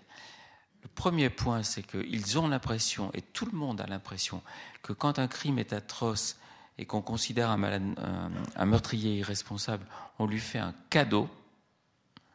Donc j'aurais dû formuler ce qu'ils se formulaient à eux-mêmes sans même s'en rendre compte. À ce moment-là, peut-être les oreilles s'ouvraient. Et la deuxième notion que j'aurais dû faire passer, et je n'ai pas su le faire parce que j'étais englué dans le débat technique, euh, c'est que la peine de prison. Alors, leur désir, c'est clair, c'est que on veut plus, veut plus voir de gens comme ça dans la rue. Et c'est vrai que l'opinion est tout à fait choquée, euh, légitimement, quand on entend dire qu'un malade, à, peine sorti de l'hôpital psychiatrique, poignarde un passant dans la rue. L'opinion est révoltée. Et donc, ils ont l'impression que si on l'envoie à l'hôpital psychiatrique, dans six mois, il est dehors. Et ce que je n'ai pas su faire passer, c'est qu'en fait, c'est tout le contraire. Vous voyez, la peine de prison, elle a une fin. Euh, on fait des demandes de libération conditionnelle, on, les obtient. Et puis, si on ne les obtient pas, on les obtient à la fin de la peine. Mais à l'hôpital psychiatrique, aujourd'hui, pour des choses comme ça, on n'en ressort pas. C'est une perpétuité réelle. Parce qu'il faut un collège de trois experts qui, cette fois-ci, euh, qui s'exposent, hein, pas comme cela, qui, disent qu'il n'a plus aucune dangerosité. Et trois avis convergents. Un seul avis divergent, il ne sort pas. Il faut trois experts qui écrivent, qui engagent leurs responsabilités, qui n'ouvrent pas leur parapluie et qui disent il ne présente plus de dangerosité. Donc ça, j'aurais dû l'expliquer beaucoup plus clairement aux jurés au lieu de leur sortir les critères diagnostiques de la schizophrénie ou de la folie à deux dont ils n'ont rien à faire. Voilà. Peut-être pour prolonger la question de madame avant de passer la parole à monsieur, euh, est-ce que vous avez l'impression qu'il y a une évolution historique euh, Je veux dire, on a Foucault, ça a quelques années, mais est-ce que vous avez l'impression qu'il y a une aggravation des choses parce que peut-être on est plus sensible à l'émotion populaire ou je ne sais quoi? Oui, je pense qu'il y a une, régression même. C'est une régression, c'est-à-dire les, psychiatres, euh, dans, les heures de gloire de la psychiatrie, euh, euh, milieu XXe siècle ou les années 60-70, on, accusait même les psychiatres de tout excuser, de tout comprendre, et, l'irresponsabilité allait de soi. Enfin, on n'aurait pas vu un schizophrène dans un box de cour d'assises. Il, y a une régression, effectivement. Il y a une exigence sécuritaire. La médiatisation n'y est pas pour rien. Et je crois qu'effectivement, les experts savent où va le vent et dans quel sens il faut aller pour ne pas trop déranger. Je crois qu'ils le savent. C'est une, espèce de, de messages implicites. Enfin là, c'était pas implicite, hein, vous avez entendu le garde des Sceaux. Mais, mais dans d'autres cas, euh, on, sait qu'on va scandaliser l'opinion en disant ceci ou en disant cela, et euh, les experts essayent de ne pas être trop polémiques. Question à. Oui, en fait, toute euh, la problématique, me semble-t-il, c'est de savoir ce qu'on fait avec des, des, personnes atteintes comme celle-ci euh, alors en, Suisse aussi, on a euh, deux, systèmes, la, peine ou la mesure. Euh, pour vous résumer la différence, c'est blanc bonnet et bonnet blanc, pour que, voilà, parce qu'on n'a pas de place, on n'a pas d'argent, on a rien. Et, il faut aussi une commission de dangerosité pour faire ressortir mm. la personne. Elle ne ressortira jamais par peur mm. des experts et, qui ont peur d'une récidive. finalement, on, condamne à, mort, mais à titre social, n'est-ce pas finalement un retour par la petite porte de la, peine de mort à vos yeux Oui, oui, je suis d'accord, c'est une, c'est une éviction sociale définitive. On peut se dire que c'est préférable et, que on peut se dire que c'est une perpétuité réelle, ce qui est atroce, mais, mais au moins, au moins l'éthique de la profession euh, euh, n'est, pas, pas compromise. C'est-à-dire que on ne nie pas qu'un, malade mental est malade mental, au moins. Alors, euh, ce, qui en France, je ne sais pas si c'est le cas ici, a, fini de lever les, derniers scrupules, je l'ai présenté dans une, dans une diapo, ce sont les UHSA, les unités hospitalières spécialement aménagées au sein des, des, prisons. C'est-à-dire qu'il n'y a pratiquement plus de différence entre l'UMD, qui est le, quartier psychiatrique euh, pour les, malades mentaux dangereux, et l'UHSA. La seule différence, c'est que l'UHSA se trouve au sein de la maison d'arrêt. Mais les places sont chères et euh, on ne peut pas mettre un Stéphane Moitoiret 20 euh, ans en UHSA. Donc il va alterner entre sa cellule et l'UHSA, une pousse. Et, évidemment, comme personne n'a envie d'avoir des ennuis dans la maison d'arrêt, il va être sulfaté de neuroleptiques. C'est d'ailleurs le cas là. Il, est devenu énorme, il est, il dit plus un mot, il est totalement, il il est shooté parce que ça vaut mieux que d'avoir un meurtre d'un co-détenu. Question remarque ici. Je crois qu'il y a quand même eu quelques progrès en matière de justice. Je crois qu'on fait plus de. Merci. On ne fait plus de procès aux animaux, par exemple. J'étais frappé en, Suisse d'une statistique qui montrait que les juges, les juges sont nommés par les partis politiques chez nous. Les juges nommés par un, un parti euh, extrémiste, un peu analogue au Front National, euh, repousser les, demandes de révision d'expulsion d'étrangers en situation illégale dans deux tiers des cas, et puis les juges euh, nommés par la gauche ne le faisaient que dans un tiers des cas. Et c'est le. J'ai l'impression quand même que le fondement, est. Et puis, dans, les, dans des expertises médicales, pour l'assurance invalidité, par exemple, on sait très bien les experts chez lesquels euh, l'invalidité sera toujours euh, niée hein, euh, au motif de simulation, d'exagération, etc. Et puis, chez d'autres, ils, sont, ils sont rarement choisis d'ailleurs par l'assurance invalidité, chez d'autres qui sont beaucoup plus tolérants et compréhensibles. Et alors, je me demande si dans ces, ces expertises, vous avez quand même tous les mêmes connaissances psychiatriques, mais c'est l'idéologie euh, du psychiatre préexistante qui, qui l'emporte finalement. Ce n'est pas tellement les arguments psychiatriques ou bien? Oui, je suis tout à fait d'accord avec ce que vous dites. Euh, et, c'est pourquoi je suis, encore une fois, pour les confrontations entre pairs. Je, pense que euh, quand. En gros, il y a tout un débat, vous le savez, dans les tribunaux latins par rapport aux tribunaux anglo-saxons, avec un, un, droit euh, pénal euh, contradictoire ou pas, euh, c'est le débat sur l'expertise dite privée. C'est extrêmement péjoratif quand on entend ce mot-là, c'est presque salissant, parce que on veut dire par là que bah, l'expert privé, il est, acheté par la partie qui le mandate, et les magistrats qui sont contre ces expertises disent, c'est le plus fort argument, disent, bah, c'est vrai que 100% des expertises privées sont favorables à ceux qui les demandent. C'est vrai, ou c'est sûrement vrai. Euh, même si ce n'est pas 100%, on va dire une forte majorité. Mais, il y a une logique à ça. C'est qu'aucun expert privé ne va rédiger s'il n'y croit pas. Ou, admettons qu'il rédige quelque chose d'extrêmement défavorable, la personne n'est pas assez stupide pour le produire. Donc ça sera dans un placard. Mais inversement, si l'expert judiciaire vient s'asseoir dans le fauteuil du juge, et si la cour d'assises n'est pas le lieu où on va discuter un savoir technique parce que c'est trop tard, eh la seule façon de, de montrer l'arbitraire d'une expertise, c'est bien la disputation au sens le plus noble du terme, la dispute entre, entre des collègues avec des arguments scientifiques.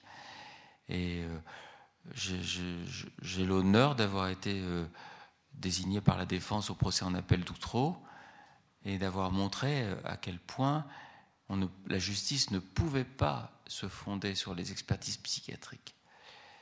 Et pourtant, je vous assure que quand on les voyait, n'y avait pas l'ombre d'un doute. Les enfants avaient vécu ce qu'ils décrivaient, y compris des meurtres par des veaux, des cochons, des chèvres et des chevaux, y compris des meurtres imaginaires. J'ai dit des meurtres? Non, c'était des viols, pardon. Des viols zoophiles, y compris des meurtres imaginaires avec des, cadavres d'enfants enterrés. Les enfants étaient capables de vous dire où, sauf qu'il y avait les pelleteuses qui fouillaient, qu'on ne trouvait pas, puis qu'il n'y avait pas d'enfants disparus.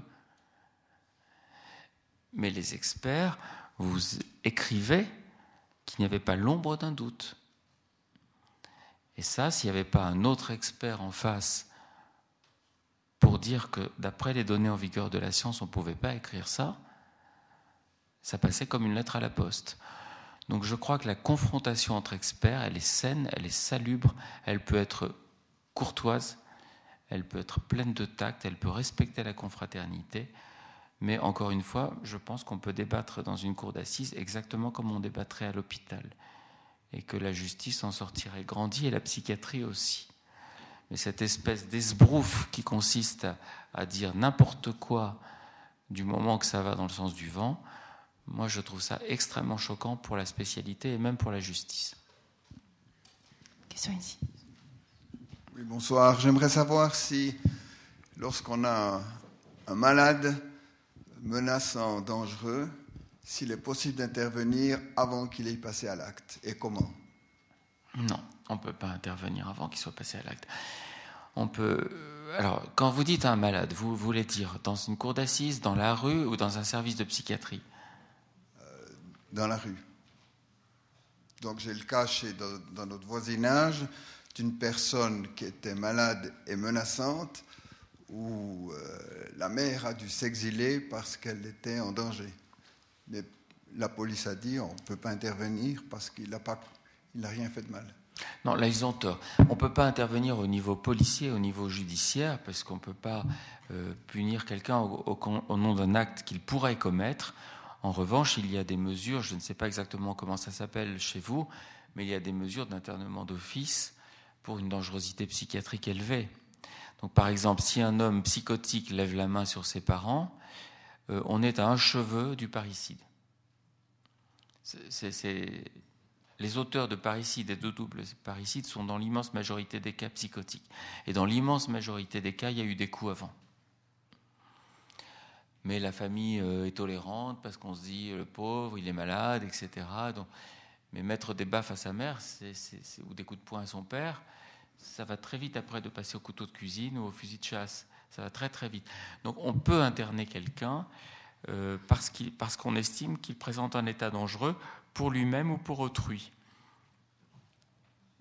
On essaye de voir si cette agressivité est liée à un simple conflit familial ou si c'est lié à un état délirant. Mais là, il y, a des mesures d'internement sous contrainte avec tous les recours contre les internements arbitraires, etc. Mais on peut soigner quelqu'un contre sa volonté. Soigner, pas punir. Nuance grande. Il y avait une autre question ici J'avais envie de revenir justement sur ces, ces, euh, ces trois collèges d'experts euh, dont vous avez parlé tout à l'heure dans l'affaire que vous avez développée. Mmh. Et suite à cela, est-ce que, euh, compte tenu de toutes les, les, les, controverses qu'il y a eu et en fait les, contre-expertises, etc. Est-ce qu'il existe en France ou ailleurs, je ne sais, euh, un collège, enfin, euh, un collège supérieur de médecins euh, psychiatres experts auquel vous pourriez vous référer justement pour pouvoir réanalyser sereinement et puis a posteriori Non, la messe est dite. La messe est dite, malheureusement.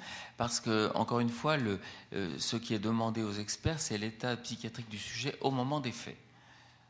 Mhm. Donc, vous, devinez que plus on s'éloigne des faits, plus il va être difficile de, se prononcer sur l'état psychiatrique au moment des faits. Alors, même maintenant, s'il se prend, euh, bah, je ne sais pas, euh, pour le diable ou pour qui vous voulez, on va dire que son état s'est aggravé. Mais on ne va pas dire les, les experts se sont fourrés le doigt dans l'œil. Et à aucun moment, je veux dire que le président du tribunal n'a tiqué ou n'a. Oui. Bah, vous voyez, le président du tribunal, je vous ai écrit la question qu'il avait, qu'il avait posée. Donc, on savait très bien où on voulait aller, au fond. Et, je ne dis même pas que c'était voulu, c'était, presque une machine autopropulsée.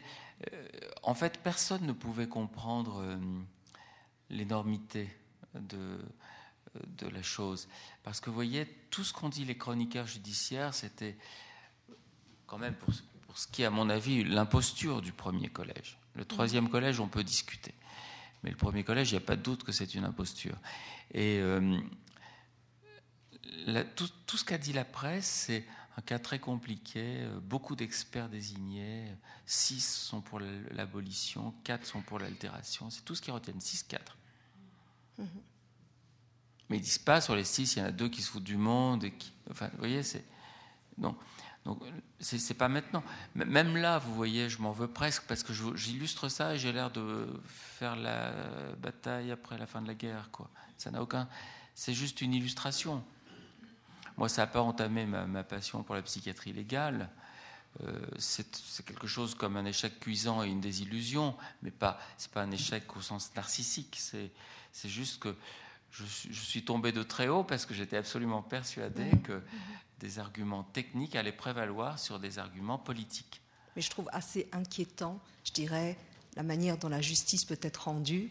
À la fois, on, sollicite des experts et finalement, on n'a que, que faire de leur expertise, je dirais. Oui, ou alors euh, enfin, vous avez vu, euh, on en, désigne trois, on en redésigne trois. Ça pouvait s'arrêter là, mais on n'a pas ce qu'on voulait. On, fait quatre pour faire bon poids. Et croyez-moi, ils n'ont pas été tirés au sort, les quatre. Mhm. Mais en fait, donc, finalement, dans cette affaire, mais peut-être dans d'autres, les dés étaient déjà jetés, non? Puisque là. Quand je passe la diapo avec Rachida Dati qui dit Je promets que ce crime ne restera pas mhm. impuni la promesse a été tenue. Merci. Intervention ici. Madame? Merci. Euh, tout d'abord, je suis arrivée un peu en retard. Croyez bien que c'était indépendant de ma volonté. J'ai pris le conférencier de m'excuser, et puis la salle aussi, enfin les personnes dans la salle. Euh, oui, alors, donc, j'ai malheureusement pas entendu le tout début de votre conférence. Euh, vous nous parlez donc de euh, des, cas psychiatriques en pénal, c'est évidemment très intéressant. On, peut quelque part euh, s'y bon, intéresser d'abord parce qu'on on fait tous partie de la société et puis on pourrait tous euh, être un jour touchés personnellement dans notre entourage par, par, bah, par un cas comme ça. Quoi. Je veux dire, soit en tant que victime, bon, en tant que victime, ou, ou même, sait-on jamais, en tant que proche d'une personne directement concernés. Mais euh, ce que j'aimerais vous demander, c'est qu'en est-il du civil? Parce que les expertises psychiatriques, si, c'est bien le, sujet de votre conférence, disons que dans le pénal, les expertises psychiatriques, elles sont relativement, il y en a relativement peu. C'est-à-dire que bon, bah oui, forcément, il enfin il y en a peu. Il y en a autant qu'il y a de crimes, j'imagine, hein, parce que on se pose toujours la question pourquoi, euh, pourquoi un tel a tué? Mais finalement, j'ai comme l'impression qu'il y en a encore plus qui se pratiquent au niveau du civil, donc des tutelles, curatelles et toutes sortes de choses. Et je, enfin, je crois, c'est mon humble opinion, je ne suis bien sûr pas une experte, mais il me semble qu'il y a aussi de l'arbitraire dans ce genre de choses-là. Euh, est-ce que vous nous en toucheriez un mot? Oui, bien sûr. Euh, je pratique des expertises psychiatriques en matière civile, euh, notamment dans les séparations parentales très conflictuelles, où on se dispute les gardes d'enfants. Et effectivement, je, comprends ce que vous exprimez, puisque au début de ma pratique expertale, je pensais que j'allais être mandaté dans des situations de maladie mentale. Par exemple, une mère est schizophrène, est-ce qu'on peut sans risque lui confier son enfant ou pas euh, euh, Un type a tenté quatre fois de se pendre, est-ce qu'il peut accueillir ses enfants le week-end? Eh bien, en réalité, euh, les situations de maladie mentale dans lesquelles je suis désigné sont très minoritaires. Je n'ai pas de statistiques, mais, mais je dirais entre un cas sur dix et un cas sur cinq. Dans, 4 fois sur 5, c'est que ça chauffe tout simplement. Et que c'est compliqué, et le magistrat, on peut avoir l'impression qu'il se défausse de sa décision sur l'expert. Parce qu'il n'y a pas de mission d'expertise qui soit plus proche de la mission du juge que les expertises de séparation conflictuelle ou de divorce. Les questions qu'on vous pose sont exactement les questions qui se posent au juge. Donner un avis sur l'autorité parentale, Ah donner un avis sur la résidence habituelle de l'enfant, la garde, qui doit avoir la garde, à quelle fréquence il doit visiter l'autre parent, comment, les vacances, etc. En fait, en fait, il me semble, enfin, de- du peu d'expérience que j'ai, mais j'en ai un peu malheureusement, il me semble qu'effectivement, euh, le, le- le texte, je dirais, de l'expertise psychiatrique est quasiment le verdict du juge. Oui, avec encore une fois ce- ce- cette précaution oratoire, mais, mais de manuel scolaire, qui est que le juge n'est pas tenu par l'avis de l'expert. Oui, mais enfin, il le suit quand même, dans la majorité des En cas. pratique, Est-ce il que je le me suit. Ou alors, s'il ne le suit pas, c'est qu'il le trouve dingue. S'il le trouve dingue, il ne le redésigne pas. Mm. Mais s'il le désigne régulièrement, on peut penser qu'il a confiance. Et s'il a confiance, on peut penser qu'il va suivre ses avis. Moi, j'ai j'avais- j'ai fait partie pendant deux ans d'un groupe de travail avec des juges aux affaires familiales. Comment on appelle ça ici Le, le juge de, de paix? Du tutelle. Le, juge tutelle. du divorce Des tutelles aux affaires familiales? Juge matrimonial. Pendant deux ans, euh, j'ai travaillé avec eux. Et je leur posais, euh, je leur ai posé un moment cette question. Je leur ai dit voilà, imaginons qu'on vous fasse les, les portraits psychologiques et psychiatriques les meilleurs du monde. On vous fait des portraits absolument exacts des personnalités des deux parents, de leur pathologie, etc. Et on vous laisse vous débrouiller avec ça pour choisir le parent gardien. Est-ce qu'on vous rend service ou pas? Mais ils m'ont dit non. On a besoin que vous tranchiez. Mais ils me l'ont dit avec franchise, en groupe de travail. Ça veut bien dire que vous décidiez pour nous, non? Il me semble. Oui, réaction ici? Peut-être une question? Je n'ai pas de question à formuler, j'ai une remarque à faire. Au fond, euh, je suis surprise de vous entendre. Sur le fond, je partage votre avis. Je trouve assez surprenant qu'au fond, les journalistes, euh, si je vous entends bien, euh, font l'opinion publique. Les juges sont des gens assez serviles qui suivent l'avis de l'expert. Mais au fond, ça, fait, ça donne une image de la justice qui est celle d'une justice aliénée, qui est celle d'une justice de juges qui n'ont pas d'expérience, qui au fond ne sont pas capables de lire une, une expertise avec le discernement nécessaire pour prendre euh, une décision, voire poser des questions complémentaires pour faire préciser des points. Et je ressens un certain malaise à l'image que vous donnez probablement aussi de la justice suisse, qui me paraît euh, être faite de gens qui, en tout cas, ont la bonne volonté d'essayer de comprendre comment les choses marchent, ont affaire à beaucoup d'experts différents, ce qui leur permet de se faire un avis sur euh, la façon dont les choses sont présentées, pas forcément sur la qualité euh, de l'analyse technique, mais en tout cas sur la précision de ce qui est donné. Et puis, euh, en ce qui concerne les affaires civiles, euh, les questions que l'on pose à l'expert euh, sont traitées ensuite par le juge d'une manière qui est quand même pas aussi simple, puisque c'est quand même le juge qui traite avec les parties, qui traite avec les enfants. Donc, au pour ma part, je pense qu'on devrait laisser au public une certaine foi dans une justice qui a quand même une certaine, une certaine honnêteté, une certaine expérience, en tout cas le souci de traiter des experts comme des experts, mais des juges comme des gens qui sont aussi euh, euh, des gens qui font leur métier. Et c'est un métier, c'est pas une loterie. Moi, moi, je ne reprends pas du tout votre résumé parce que vous avez parlé de la servilité des juges. C'est absolument pas ce que j'ai dit. J'ai parlé de la servilité des experts. Je vous entends pas, excusez-moi. La seule, le seul euh, exemple que vous avez donné était la question du président, qui montre combien le président était, euh, au fond, euh, orienté et combien sa question était fermée. J'ai dit que oui, c'est une question fermée. Ça, je pense que personne ne va pouvoir le contester. C'est une question fermée et hautement inductrice. Donc ça, oui, le président a posé une question fermée et hautement inductrice. J'appelle pas ça de la servilité. La servilité, euh, quand j'ai employé ce terme, c'était les experts qui vont là où on leur dit d'aller, là où ils sentent qu'il faut aller. Donc c'est uniquement là que j'ai parlé de, servilité. Euh, mais qu'est-ce que vous voulez? Euh, Je peux défendre une idée théorique, bien sûr, mais lorsque il est, clair que le juge, et ils le disent eux-mêmes, les magistrats, je ne sais pas si vous êtes magistrat, madame, mais, mais les magistrats le disent eux-mêmes, que voulez-vous qu'un juge dise contre un avis technique et hautement technique? Je ne parle pas là de psychiatrie, mais si un balisticien vient vous dire que cette arme est l'arme du crime, avec 10 000 données euh, mathématiques et scientifiques, mais le juge n'a pas vocation à le contredire. Et de la même façon, je vois mal le, président de cour d'assises se plonger dans les manuels de psychiatrie du 19e siècle et dire Attendez, madame l'expert, il me semble que ce n'est pas du tout ça, la folie à deux. Mais ce n'est pas son rôle. Ce n'est pas son rôle, il n'en a pas euh, la compétence, ce qui revient aucunement à lui nier sa compétence de, magistrat et de juriste. Mais les experts sont là pour ça.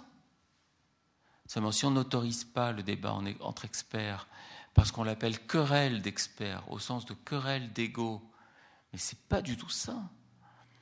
Moi, je, suis pour les querelles d'experts au sens, encore une fois, le plus noble du terme, parce que je pense que c'est de la confrontation que, la vérité peut ressortir. Et effectivement, on peut voir des présidents plus ou moins incisifs, mais ça c'est normal, il y a une variabilité entre les présidents comme entre les avocats et entre les experts. Mon confrère Daniel Zaguri, qui faisait partie du deuxième collège d'experts, il a eu une espèce de, sortie un peu, mégalomaniaque, mais très drôle, euh, qu'on pourrait reprendre pour les juges et pour les avocats. Parce que euh, le président lui a dit, mais écoutez, majoritairement, les experts considèrent qu'il est responsable. Mais il a dit, mais qu'est-ce que ça veut dire, monsieur le président? Les experts, ça veut rien dire. Si on dit les peintres, il y a des croûtes et il y a des grands peintres. Ça ne veut rien dire, j'accepte pas ça. Et moi, je vais vous montrer pourquoi il n'est pas responsable. Bon, c'est pas moi, donc je peux le dire. Donc, je crois encore une fois, il faut, des débats, mais ce n'est pas un avocat qui peut contredire. Un, avocat peut déstabiliser un expert, mais il ne peut pas avoir un débat technique psychiatrique. Et même s'il même s'il était suffisamment cultivé en psychiatrie pour l'avoir, il n'en aurait pas les habits, donc il ne serait pas crédible. Voilà, j'espère vous avoir répondu. Je pense qu'effectivement, l'essentiel de la conférence était davantage sur le, problème des experts et pas forcément sur, euh, sur les juges en eux-mêmes, et que c'est un problème de. Effectivement, la contradiction est toujours saine. Il y a une question ici. Oui, alors j'étais très heureux de vous entendre, mais quand même, il faut dire qu'il y a de grosses différences entre la France et la Suisse euh, dans le, le régime euh, qui ça n'empêche pas, euh, ça n'empêche pas des conflits entre psychiatres. Euh, je suis. Et puis juge. Et puis ça pose des tas de problèmes pour l'établissement de l'expertise psychiatrique. Il y a d'abord pas d'experts. Les experts suisses, ce sont des experts autoproclamés. aucun n'appartiennent à l'appareil judiciaire. C'est le juge qui choisit euh, tel et tel psychiatre. Mmh. Euh, alors en général, euh, était le, le, choisit de son plein gré. Et c'est le juge qui dit, ben, en général, c'est parce qu'il n'en trouve pas, qui veulent se consacrer au moins une semaine de leur, euh, ou en tout cas plusieurs jours de leur euh, temps de travail. En général, ils sont débordés. D'une part, pour interviewer suffisamment fréquemment le patient, puis ensuite, après, pour rédiger. Parce qu'il y a des règles de l'art dans la, la rédaction de l'expertise. Et peu d'entre nous sont bien formés on demande actuellement euh, une, formation supplémentaire pour. Euh, pour mais euh, bon, alors, il y a des règles de l'art pour rédiger une expertise. Et donc, il n'y a pas. je ne connais pas de. Si ce n'est autoproclamé, Je ne connais pas d'experts en psychiatrie, si ce n'est entre euh, collègues. Euh, et puis, il y a quand même enfin, une espèce de, euh, de mépris vis-à-vis des psychiatres. je vous dis mon, impression, qui se consacrent à cette tâche. Qui ne font que ça, vous voulez dire? Oui. Oui. oui. Et puis, il y, a, parce que,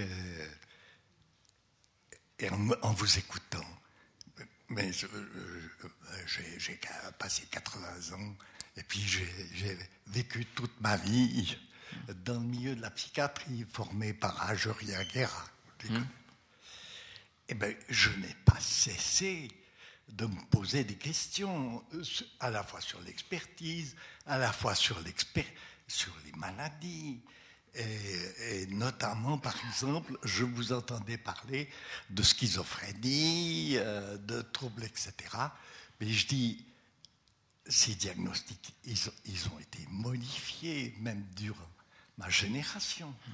Euh, et euh, il y avait un diagnostic français de ce délire chronique des, des patients qui ont 50 ans, je ne sais pas quoi, que nous n'avions pas avant l'introduction de mais, et puis encore vous dire que si je me suis mis euh, très précocement à en faire de ces expertises, m'attacher à la tâche, il y avait au fin fond de moi-même un malin plaisir à placer le président du tribunal, de le mettre en contradiction avec son désir de vérité.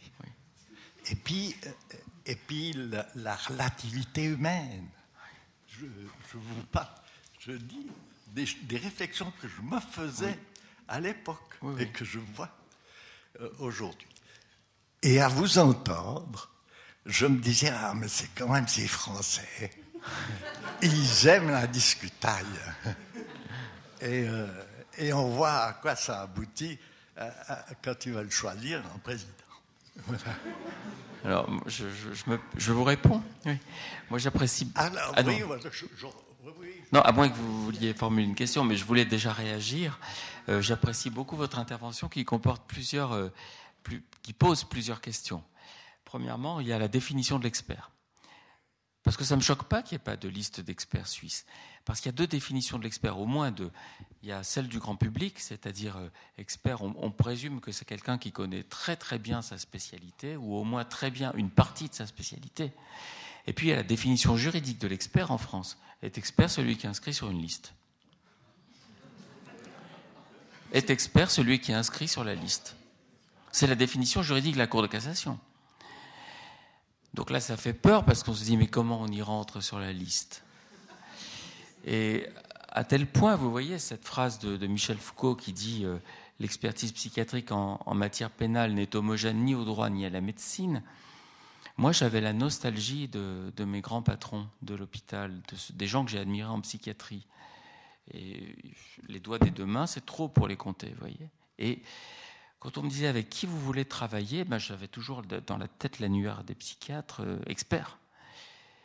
Et, un jour, j'ai demandé à un juge, j'ai dit, mais écoutez, moi j'aimerais travailler avec cette personne-là, mais elle n'est pas experte sur, les listes.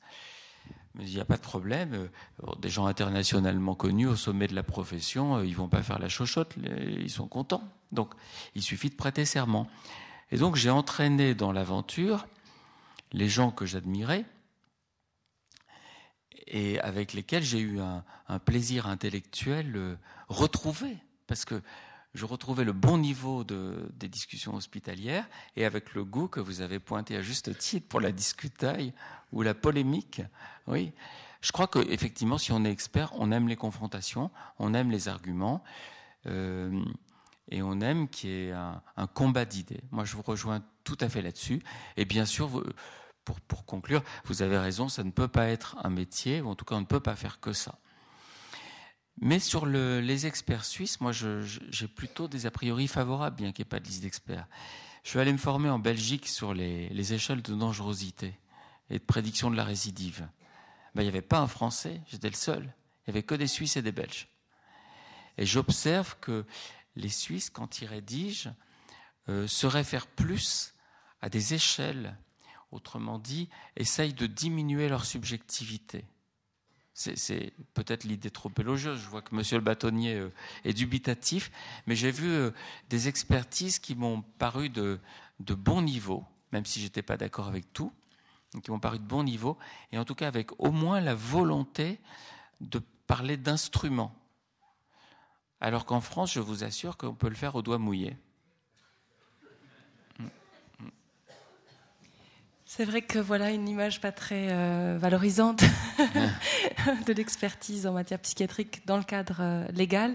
En tout cas, moi, je vous remercie sincèrement parce que je trouve que cette façon de poser les choses, d'analyser, de, redonner, enfin, d'essayer de comprendre quel est le sens des mots qu'on utilise aussi, parce que ça, c'est une des choses en arrière-fond. On a l'impression parfois que la logique, la cohérence du discours est mise de côté, qu'on n'est même pas plus conscient de, ce qui est, ce qui est dit et, des contradictions intrinsèques.